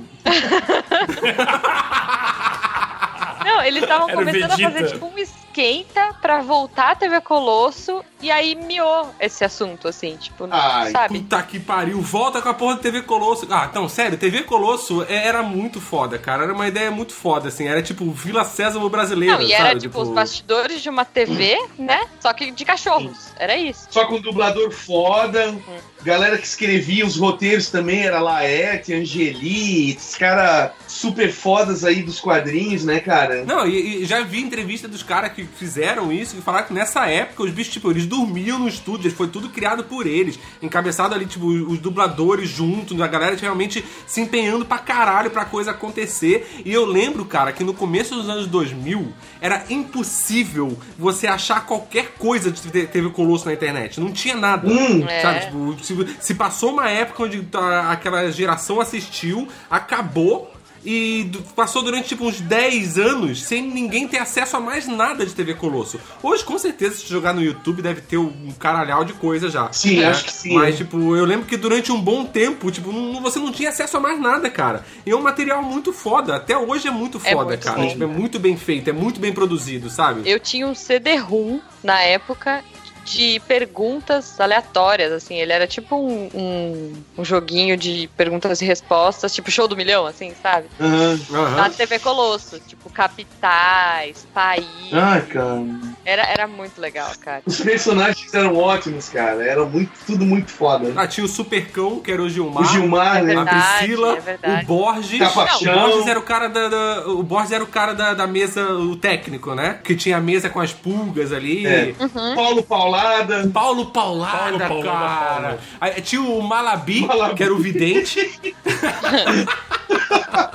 Tinha o Achurante e o professor. Eu acho que a gente tem que fazer um episódio só disso. Pô, Nossa, TV Colosso é muito Sim, foda, cara, cara. TV Colosso foda. é muito foda. Merecia, cara. Merecia. Pô, eu devia fazer um episódio só disso e devia arrumar algum dublador pra participar desse episódio. Olha, ia ser Meu, tesão ia ser legal. Seria Ia ser genial. muito cara. do caralho, cara. Eu ia rever, acho que se tiver como rever a série, eu acho que eu ia rever a série só pra isso. Ó, então se você tá escutando e você tem algum contato de algum dublador do TV Colosso, passa pra nós. Quer dizer, na verdade, passa o Miserável Medíocre pra ele e passa pra nós o contato. Vamos fazer esse link. Eu quero fazer esse link agora. Ó, Fiquei realmente com vontade. Tô- eu tô com mais vontade de fazer esse link do que fazer o ouvinte vir aqui buscar um adesivo na Polônia.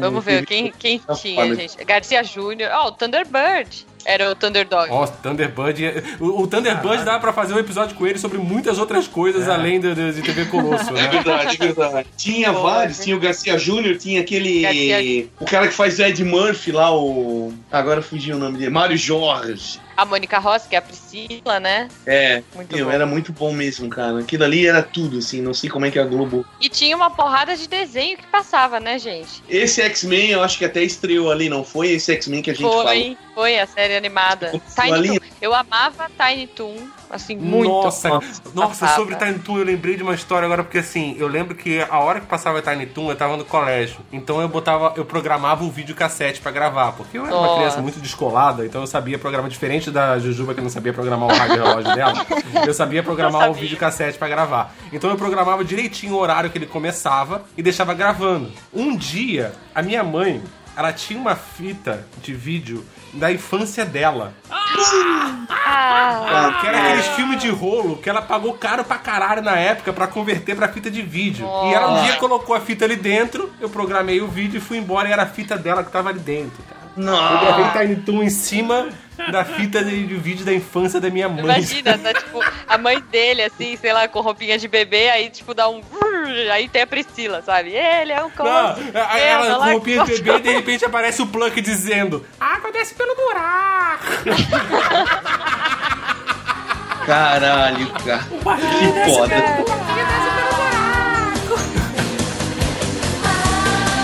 Foi daqui que pediram um figurante vestido de cowboy texano com um chapéu de copa? Então tá.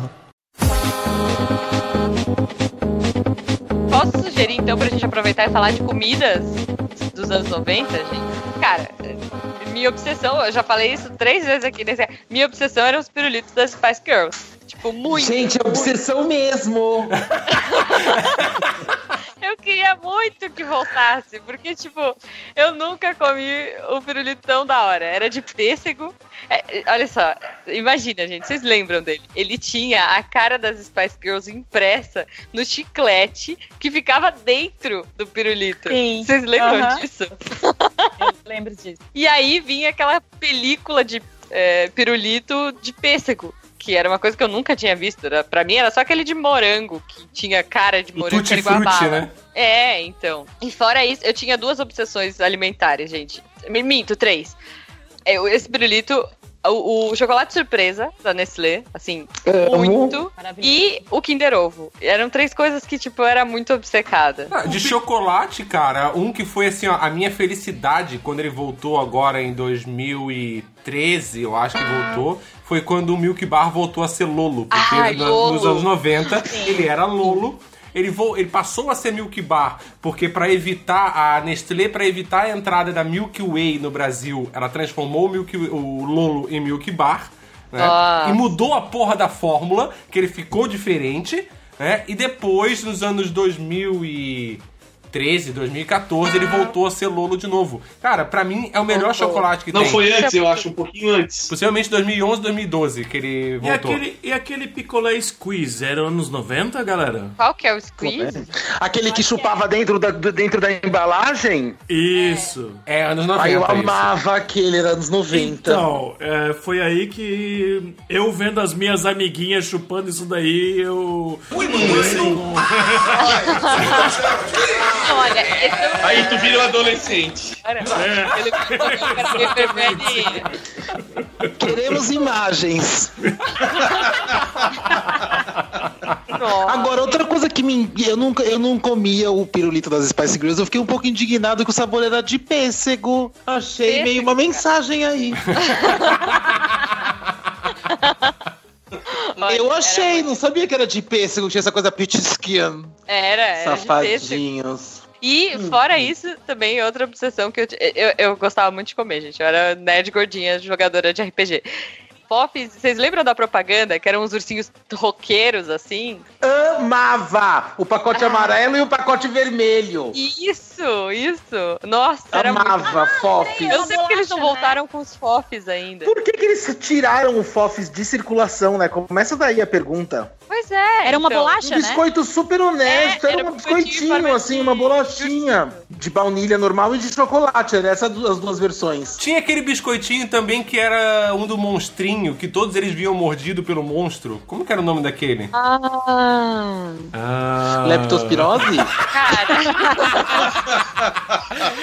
eu lembro disso, mas... Tinha, tinha, tinha. Do caralho, agora como é que era o nome daquela porra, cara? Tinha um que ele, todos eles vinham, era, acho que era redondinho e vinha com como se fosse o monstro tivesse testado todos eles antes. Esse negócio de mordida, eu lembrei da Tortuguita. Lembra? Que ela sempre perdia a Ai, cabeça na... sim, Tortuguita, esse eu lembro. comercial. Cara, Estúpida. Era melhor, melhor propaganda do que, do que o chocolate, né? Estúpida. Não, e Eu adorava agora, a propaganda. vamos lá, gente. Qual era o jeito certo de comer tortuguita? Pela cabeça? Com a cabeça. Não comer, né? O jeito era não comer. Não, Aquele imagina, chocolate você hidrogenado. Não, você comia as patinhas, depois você comia a cabeça, e aí você comia o resto que era tipo que vinha com recheio. Ô, gente, vocês quiseram que eram aí do São Paulo e Rio de Janeiro, que já era mais chique, essas coisas assim. Vocês também tinham aqueles vendedor que ficavam na frente da, da, da escola de vocês, de que vendia chocolate, bala, essas coisas assim, e na Sim. época não tinha Sim. problema nenhum. Ou não? Ou era só lá no sul mesmo? Não, tinha, e ainda tinha, e ainda tinha aquela lenda urbana de que eles injetavam drogas no Babalu. Não, mas isso foi depois. É. Não, não, não. Eu Nos anos lembro. 90 eu era, tipo, adolescente e tinha Pode essa ser, lenda, cara. ser. Tipo, meu pai não deixava eu comprar É. Babalu porque eles injetavam droga no Babalu. Eles, eles vendiam um negócio que era tipo assim, ó, é um caninho de, de, de plástico com um monte daquelas balinhas que era praticamente açúcar puro. Era uma bolinha de açúcar. Isso! Ah, era açúcar E vinha puro, com uma bexiga furada na ponta. É, aquele é açúcar e galilina, cara. Nada além disso. É, é açúcar e corante. Cara, era delicioso Era isso. isso, cara. Claro que é delicioso. É açúcar. açúcar. É só açúcar. Você come e o seu cérebro diz: está certo, faça mais disso, por favor.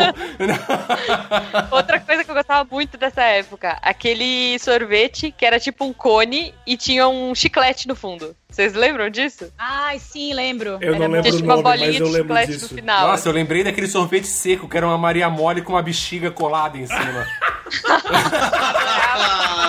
sempre furada. Vale ressaltar que a bexiga era sempre furada. E a plaquinha de suspiro, gente. Era um doce de bar, assim. Era tipo um. É, uma placa de suspiro. Que tipo, era verde. Que tem colorido. Esses doces É. ruins, gente. É tudo na vitrine desses doces ruins. Ficava junto com a Maria Mole, mocotó de duas cores. É tudo do tio Ai, é isso mesmo. Gelatina, aquela geleia d'água. Que não tinha assim um chocolate de marca. Não. O melhor chocolate que ele vendia era o esticadinho. O esticadinho, eu lembro que era muito, muito luxo. Tipo, porque ele era recheado com morango, assim. É, Era, eu não Tava tipo 10 certo. Centavos cada um. Nossa. Ostentação máxima. Tinha um, salga- um- um salgadinho, tipo esses. Tipo esse bom gutê, mas era um sabor mostarda e um sabor ketchup. Alguém lembra disso? Eu adorava o de mostarda, era muito bom. Eu lembro que vinha, acho que era Ruffles que vinha com sachê de ketchup ou de mostarda. Ah, é, isso é verdade. Mas o salgadinho Ah, sabor mostarda foi muito forte pra mim. É, o primeiro era Ruffles bom, com era sachê era, anima- era tesão pra O galera. do sachê era clássico. E eu lembro também, eu lembrei do, do, do piraquê de presunto. Esse eu lembro. Nossa, Que tem até hoje tinha, a né? mesma embalagem. Piraquê de presunto era foda, cara. Porque o bom gutê, o era caro. Era aquele negócio que você É, comia sempre assim, foi, né? Sempre vez foi, né? Era o bom guteira, era a dupla do Keep Cooler no motel. Você não podia nem pegar, nem no Keep Cooler, nem no bom guteira. Tinha que ser alguém muito especial, né? Tinha que ser muito especial pra abrir um Keep Cooler. Tô imaginando a cena, sabe? Tipo, você dividindo um bom guteiro e um keep cooler com seu respectivo, cara. Bombou, gente. É, imagina, bom guteira Só com enrolado no lençol, depois do coito, ali dividindo um bom goteiro. Depois do coito. dividindo um piraquê e Olha que presunto. bonitinho o esquilo pudorado, né? Enrolado no lençol. É a idade chegando. Ô, amor, tá tudo balançando. Ai, genial, cara. Comida horrorosa dos anos 90, aquela coisa que era marzipan, que jogava no óleo e ficava gigante. Eu Ah, que era chinês, tipo adoro. Mandiopan, f- marzipan, é, mandiopan. Era tipo baconzitos, assim? Era tipo um baconzito É. que você fazia em casa. Cara, isso era Nossa. muito bom, velho. Não, Era era muito especial, era uma coisa Meu esquisitíssima. Deus, cara. Ajudou Não, muito o- cardiologista a pagar a prestação.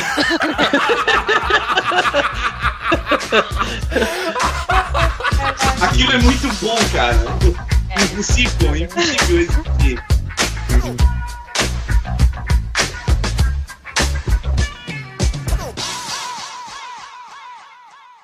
Bem bolada, muito bem Uma coisa que era bem legal nos anos 90 também era Silvio Santos, né, cara? Cara, se, você, se a gente fizer um episódio sobre os anos 70, a gente vai falar do Silvio Santos. Se a gente fizer sobre os anos 80, a gente vai falar do Silvio Santos. Sobre os anos 90, a gente vai falar do Silvio Santos. Se a gente fizer um agora, a gente vai falar sobre, sobre o Silvio Santos gagá, mas a gente vai falar do Silvio Santos. completo, cara. O Silvio Santos na fase do me processe. Não quer nem É, saber. exatamente. Na verdade- Tentando fazer o encontro de crianças ou ah, na. na- Ai. coisa- como é que é aquela. A Vergonha. Maísa e o. É, a Maísa e o Cara, mas na verdade eu acho que assim, ó, não foi o Silvio Santos que mudou, foi a sociedade que ficou mais hipócrita. E hoje elas não aceitam mais o Silvio Mas o Silvio Santos. Santos Porque tá falar, ah, e o Silvio Santos tá tentando fazer o encontro da Maísa com fulano que são menores. Beleza, nos anos 90 ele fazia concurso da dança da garrafa no programa do Gugu, com crianças. Entendeu? Tipo. Verdade. E ele fazia namoro na TV com menores Isso, também. namoro na TV, cara. O Silvio Santos é o pai do Tinder. Vamos parar com essa discussão? Genial, genial. Né? Ele é o pai do Tinder. Ele inventou essa porra toda de ficar curte, dá um like, É e é, fala escondido. Aí você vira, pá, o é beco do na boca, é mão. É maravilhoso, gente. Mar- Namoro na TV, quem nunca quis participar do namoro da TV? É Não, eu lembro do Em Nome do Amor. Era Em Nome do Amor que eles ficavam se olhando de binóculo? Isso, sim! Maravilhoso. Ah, maravilhoso. gente, eu adorava aquilo. Eu acho que não existe nenhum assunto no mundo que o cara não possa fazer um link. com Não posso. O Sil- Silvio Santos é um programa só dele. Silvio O Santos. Silvio Santos é praticamente Santos. o Kevin Bacon brasileiro. É 6 verdade. graus e Silvio Santos. 6 graus e Silvio Santos. Deve É, exatamente. Eu acho que assim, gente, se o Silvio Santos morrer, a pessoa não decreta nenhum feriado nacional, bad karma Tá pra vida. Não importa quem esteja governando, sabe? É um desrespeito. É verdade. É um respeito. Ele é uma, uma entidade nacional. Eu tô falando sério. Uma instituição, ele é um baluarte. Mas, cara, quando morreu o Silvio Santos, cara, vai ser o pior ano ever. Não adianta. He's amazing, também, he's eu iconic, também, he's também. internet. É, não, certeza. Eu tenho cara. dúvida se isso um dia vai realmente acontecer. É, eu também. Eu tomara que nunca aconteça, tá ligado? Cara. Não, olha, eu acho que ele já morreu e que a gente tá, tipo, numa terceira ou quarta geração de clone, sabe? Tipo, de É, robô, o esquilo sei, gritou cara. a mesma coisa. Lá do banheiro, o esquilo gritou a mesma coisa. Ele falou que ele já morreu. É um holograma. Ó, é holograma, ó. Ele tá falando a mesma coisa, tá ligado? É, porque só um holograma se vestiria daquele jeito que ele se veste em Miami, né? Com aquelas meias, aquelas camisas. Não é uma pessoa, aquilo deve ser um holograma mesmo. Sims, é um avatar do The Sims que é só pra ele. É maravilhoso aqueles look dele que eu falo assim, oi, que, que velho é esse, né? Maravilhoso, eu amo. E ele ainda é ele mesmo, cara. Cada piadinha que ele faz, ele. Ele parece que ele ainda tá nos anos 70, nos anos 80, e ele não se toca ainda, tá ligado? Que a galera toda fica meio que assustada quando ele faz uma piada mais, sei lá, crua, É, assim. Mas é que o Silvio Santos, eu acho que ele, ele tem todo esse lugar na nossa imaginação pelo entretenimento, mas ele deveria ocupar um lugar também no, no- no espaço de meritocracia. O Silvio Santos é uma das pessoas, assim, que. eh, O Silvio Santos não teve pai rico, né, gente? É não teve esquema. O cara fez no, no- o cara fez no pelo. Não é esse esquema que nem assim, tipo o Roberto Marinho, ai, que conheceu não sei quem, casou com não sei quem, pegou a concessão da Globo, sabe? É, é exatamente. Não, o cara foi fazendo assim, passo a passo, tipo, parabéns, meu. Eu, eu sou É. fã. O ED também, Ele ele, tem- tá mudo porque eu sei. Ele tem imunidade diplomática, né, o Silvio Santos. Por isso que ele fala o que ele quiser, eu acho. Ele, ele tem, ele tem Ele um alvará tem, ele é, gente. Outra palavra que tá em desuso, mas que se- aplica-se ao Silvio Santos é o concurso. Silvio Santos é outro que merece um tema só pra ele, né? Merece, me chama É pra essa verdade, pauta que eu quero gravar do Silvio Santos. Vou até fazer meu cabelo a caju pra gravar. Olha, a gente vai te cobrar, hein, Jota? Jota, se a gente gravar essa pauta do Silvio Santos, você vai participar do programa inteiro ou você vai sair na metade também? Não, eu vou. Eu vou sair da porta da esperança!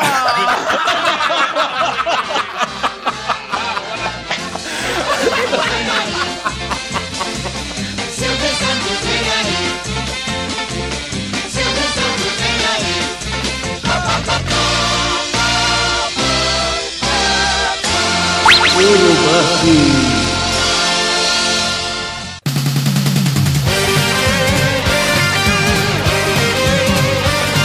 Uma produção miserável e medíocre. O feedback. O feedback. Vamos lá para mais um feedback do feedback. Hoje lendo os comentários do episódio número 89 sobre filmes e games. E lembrando que se você quiser comentar, é só entrar no www.miserávelmedíocre.com.br, escolher o último episódio e comentar por lá. Entre também no nosso grupo do Facebook, o Miserável Medíocre, o grupo. Não deixe de curtir a nossa página no Facebook, seguir a gente no Instagram, o arroba Miserável Medíocre, seguir a gente também no Twitter, o arroba Misemed, e não deixe de curtir a página do Esquadrão Podcast. Então vamos lá, vamos para os comentários do episódio número 89. O Marcos Slevert, eu acho que é assim. Ah, chama de Heleno. O Helena. Puta que pariu, o nome dela já é difícil e vai casar com um cara que o nome também é difícil. Sobrenome é Ixi, difícil. casou Helena, casou Helena. Puta que pariu. Muito foda o episódio. Ri bastante sobre o possível é, filme Traps. E a malhação de pau em cima dos, dos filmes do RE Resident Evil. Ah, poderiam ter falado mais sobre os filmes, livros, animes que viraram jogos, como Homem-Aranha, Dragon Ball e tantos outros. Um jogo que eu ainda acho que tem um, elementos para ser um bom um filme foda é o The Order. Não é uma franquia de tradição, mas acho que a história toda poderia ser um baita filme. Valeu, pessoal. O The Order é o 1886? É, é, é aquele jogo que se você tirar os 10 minutos de gameplay, ele já é um filme, né? Já é um filme. Então faz isso, Marcos. Não, não joga, só assiste o- as cutscenes que já tem o filme pronto.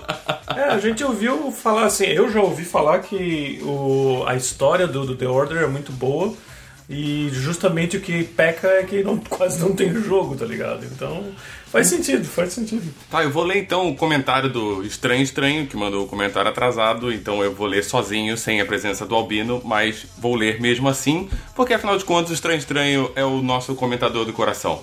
Vamos lá então. Povo do Misemed, desculpe a minha displicência, mas peguei uma maratona desumana de One Piece e acabei esquecendo de mandar a mensagem quinzenal.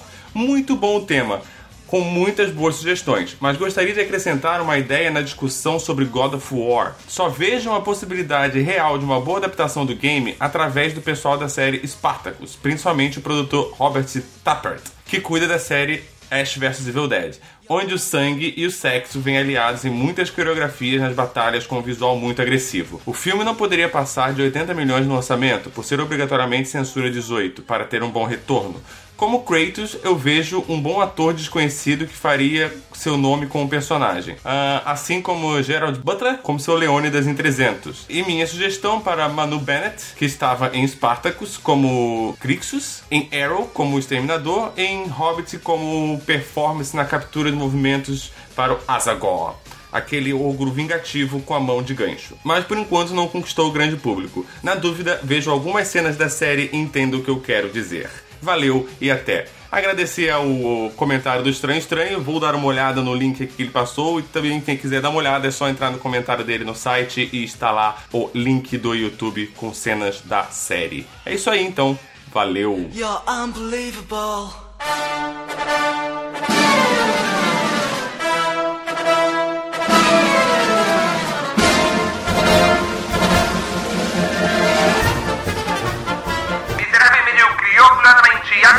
Apresenta...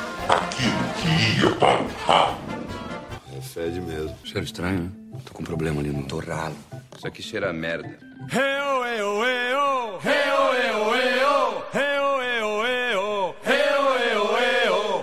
uma estratégia de marketing pra ele ser mais cotado. Sim, é porque o Jota ele sabe que ele é super querido, que ele é sempre chamado, que ele dá audiência pra caramba, daí ele fica se fazendo de estrela aí, meu. Fica se fazendo de pão pra levar salsicha, é Mentira, foda. gente, é tudo mentira. Eu moro em Xereder, sabe? A conexão é horrível. Não, agora a culpa é da internet. Tá bom, então. A culpa sempre da internet, você não viu a Gretchen? Para o bom, para o mal, a culpa é da internet. Eu preciso sincronizar o áudio, só que como eu e o Albino estamos juntos agora, eu preciso que alguém daí fale o número 2. Eu vou escolher a Carol pra Dois, fazer dois, isso. dois, dois, dois, dois, Tá, mas dois, vocês dois. esperam eu falar o número 1 um primeiro, né?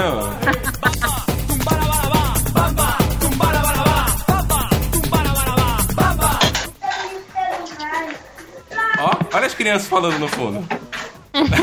Não sou eu, gente. Não, é o Jota. Meu cachorro. Já pra ver se diminui as crianças falando no Daqui a fundo. pouco a gente vai escutar assim, ó. Cala a boca! pá! Não, o pior, sabe o que eu acabei de fazer? Eu, eu vesti o capuz pra ver se abafava o som.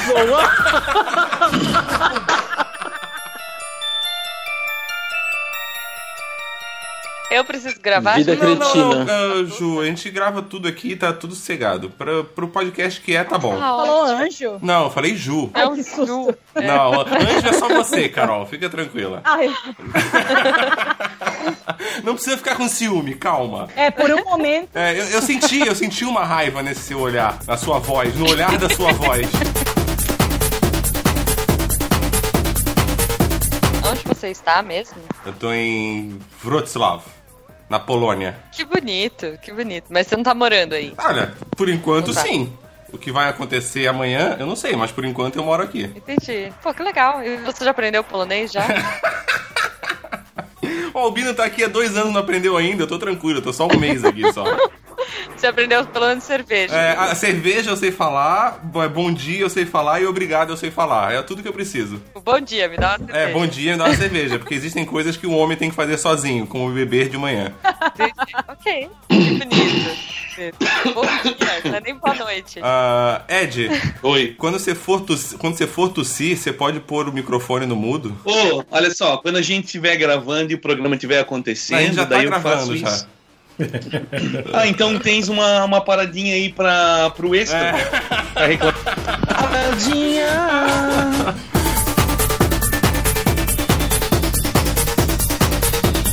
Jota, quando você tá tomando alguma coisa, a gente consegue escutar você bebendo. Ah, eu tomei água mesmo, tava me sentindo ressecado. Dry, feeling dry.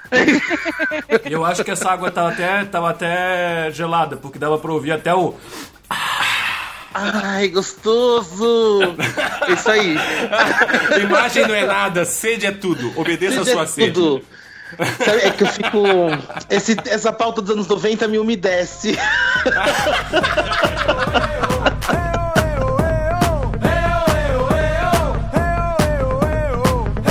variar, o Jota tá, tá dando alguma mensagem de que. Cadê? Que daqui a pouco. Ó. É, mandei. Ó, 4h20. Ele vai atirar a bomba ninja dele. Mas você vai voltar, Jota? Não, vou voltar, né? Vou, vou, vou pra minha casa agora, continuo na minha casa. Tá, a gente espera você voltar, então. Mas a gente vai continuar gravando e quando você voltar, você entra na conversa de novo, então. Tá bom. Cavalo de fogo, não. Cavalo de fogo era só no SBT. Não, Cavalo né? de Fogo É, era, no na, era SBT? na- no SBT. Os Power Rangers passavam, gente. Isso me lembrou um desenho ridículo que tinha no SBT, que era os cowboys de Mumesa. Ah, pô, não é ridículo. Vai lá, defende, Albina, defende. É legal. Tudo bem, gente, o Albino não é padrão. Isso é verdade.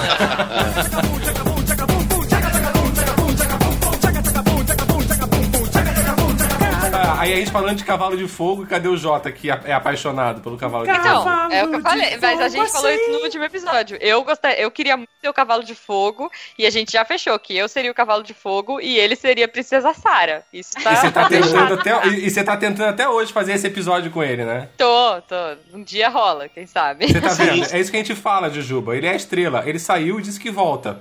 Quando ele volta? Um dia ele volta. Pois é. Próxima Não, gravação, quem sabe? É, na verdade a gente chamou ele pra dois episódios. A gente chamou pra gravar o Missanga sobre carnaval, que aí ele não pôde. Não, ele esqueceu e dormiu. Ele foi dormir e esqueceu. Desligou o Ah, celular. já aconteceu Essa isso aqui com a ele gente já usou também. com a gente também. Já essa desculpa ele já usou aqui também. É, aí a gente gravou com o Tarek, que ficou bom também. E o outro foi sobre moda. A gente falou na semana do Fashion Week e a gente foi falar sobre moda. Saiu, eu acho que ele tava sem internet, não sei o que aconteceu. A gente acabou chamando também um, um Aí ele já convidado. usou essa desculpa aqui também, já. Pô, o bom de gravar vários podcasts é que tu não precisa pensar tanta desculpa. né? Não, você, planeja umas 3, 4, cara, e vai usando, vai usando. sabe? Vai fazendo rodízio de desculpa. Puta que eu Não, pra ser garçom de rodízio de pizza, você precisa ter o, a- o crachá de tiozão do pavê, né? Pois E ele é, tem que gente. conseguir falar milho, milho, milho, milho, milho, milho, Milho, né? milho, milho. Se ele seguir só o script, fica chato, né? Ele tem que improvisar. E a gente tava falando mal do Jota, ele apareceu de novo, ó. Opa! Oi! Olha. Falou em rodízio de pizza, chegou o Jota.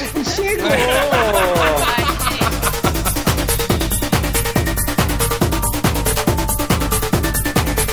Transmissão original do Fantasia de 1 de dezembro de novi- de 97 até 10 de junho de 2000. E teve uma É. segunda fase que foi de 2007 a 2008. Qual que é o Gente, nome Olha, do outro? sabia. Coquetel com miel. O que você quer é o coquetel o do pai Miele. do fantasia. O que eu quero é coquetel. frutti, Coquetel era aquele que, frutti, tipo, tutti no final, Ah, eu lembro do frutti. Fantasia. O coquetel Gente, era aquele que tinha. Sempre no final rolava um strip frustrante que não acabava. Exatamente. E o Fantasia é o que o programa onde a Carla Pérez falou ir de escola. Ah, é, pode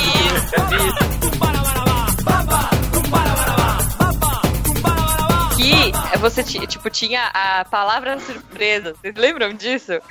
E, tipo, é, as pessoas ficavam atirando com a, é, arminha de água na camiseta das meninas. Mas isso ele levou depois pro Domingo Legal. Isso acontecia domingo, 3 horas da tarde também. Domingo Que Não, mas é As meninas do, do El. Chan estavam lá com a camiseta com o farol aceso, porque aquela água gelada, né? Acende o farol. Mas, mas olha só, começou no Sabadão Sertanejo. Então era assim, sei lá, a palavra era, sei lá, roda. A palavra era coito.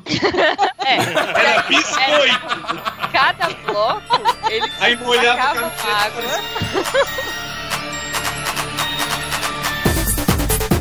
É uma série. Ah, que o Brasil tinha que ter assim, tipo, tinha que ter Keeping Up with the Gretchens. Tinha que chamar a Tami, a Gretchen, tudo pra fazer um reality show. A filha sapatão, a mãe. Sabe? Tipo, não, aí, aí a gente fica A assistindo família as da Gretchen é as Kardashians. Kardashians brasileiras, né? É, Eu ia completamente. Ia ser maravilhoso. Up with the Gretchens. Genial. É verdade, cara, é verdade. Ia ser fantástico, mas não, a gente, a gente só compra embutido, a gente tem que parar de comprar coisa processada, louca. Caralho. Cada ideia que sai Não, desse miserável aí o que medíocre, a gente só não acontece? ganha dinheiro nessa merda, né, cara?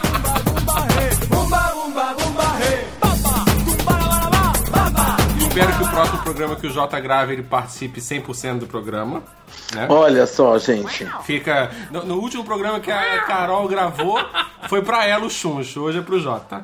Né? Porque- Chega de bullying.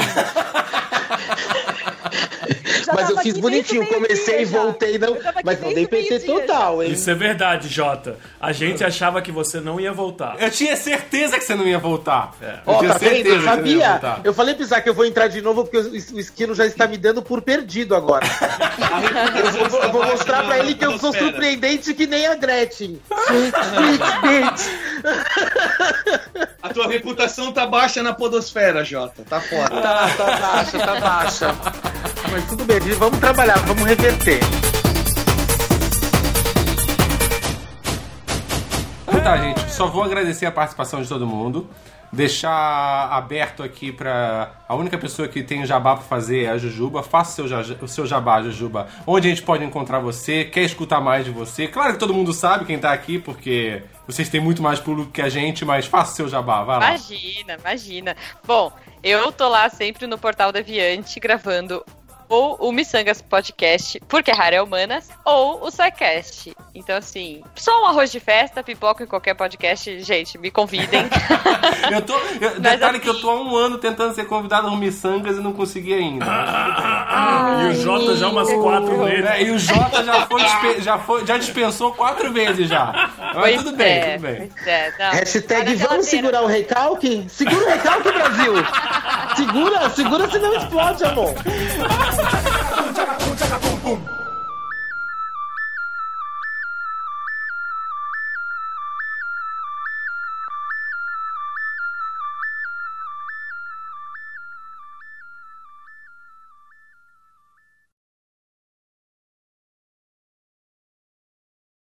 Tá ótimo. E é, é, um salsifufu, um iê e um rá pra você, querido. Pode ir embora.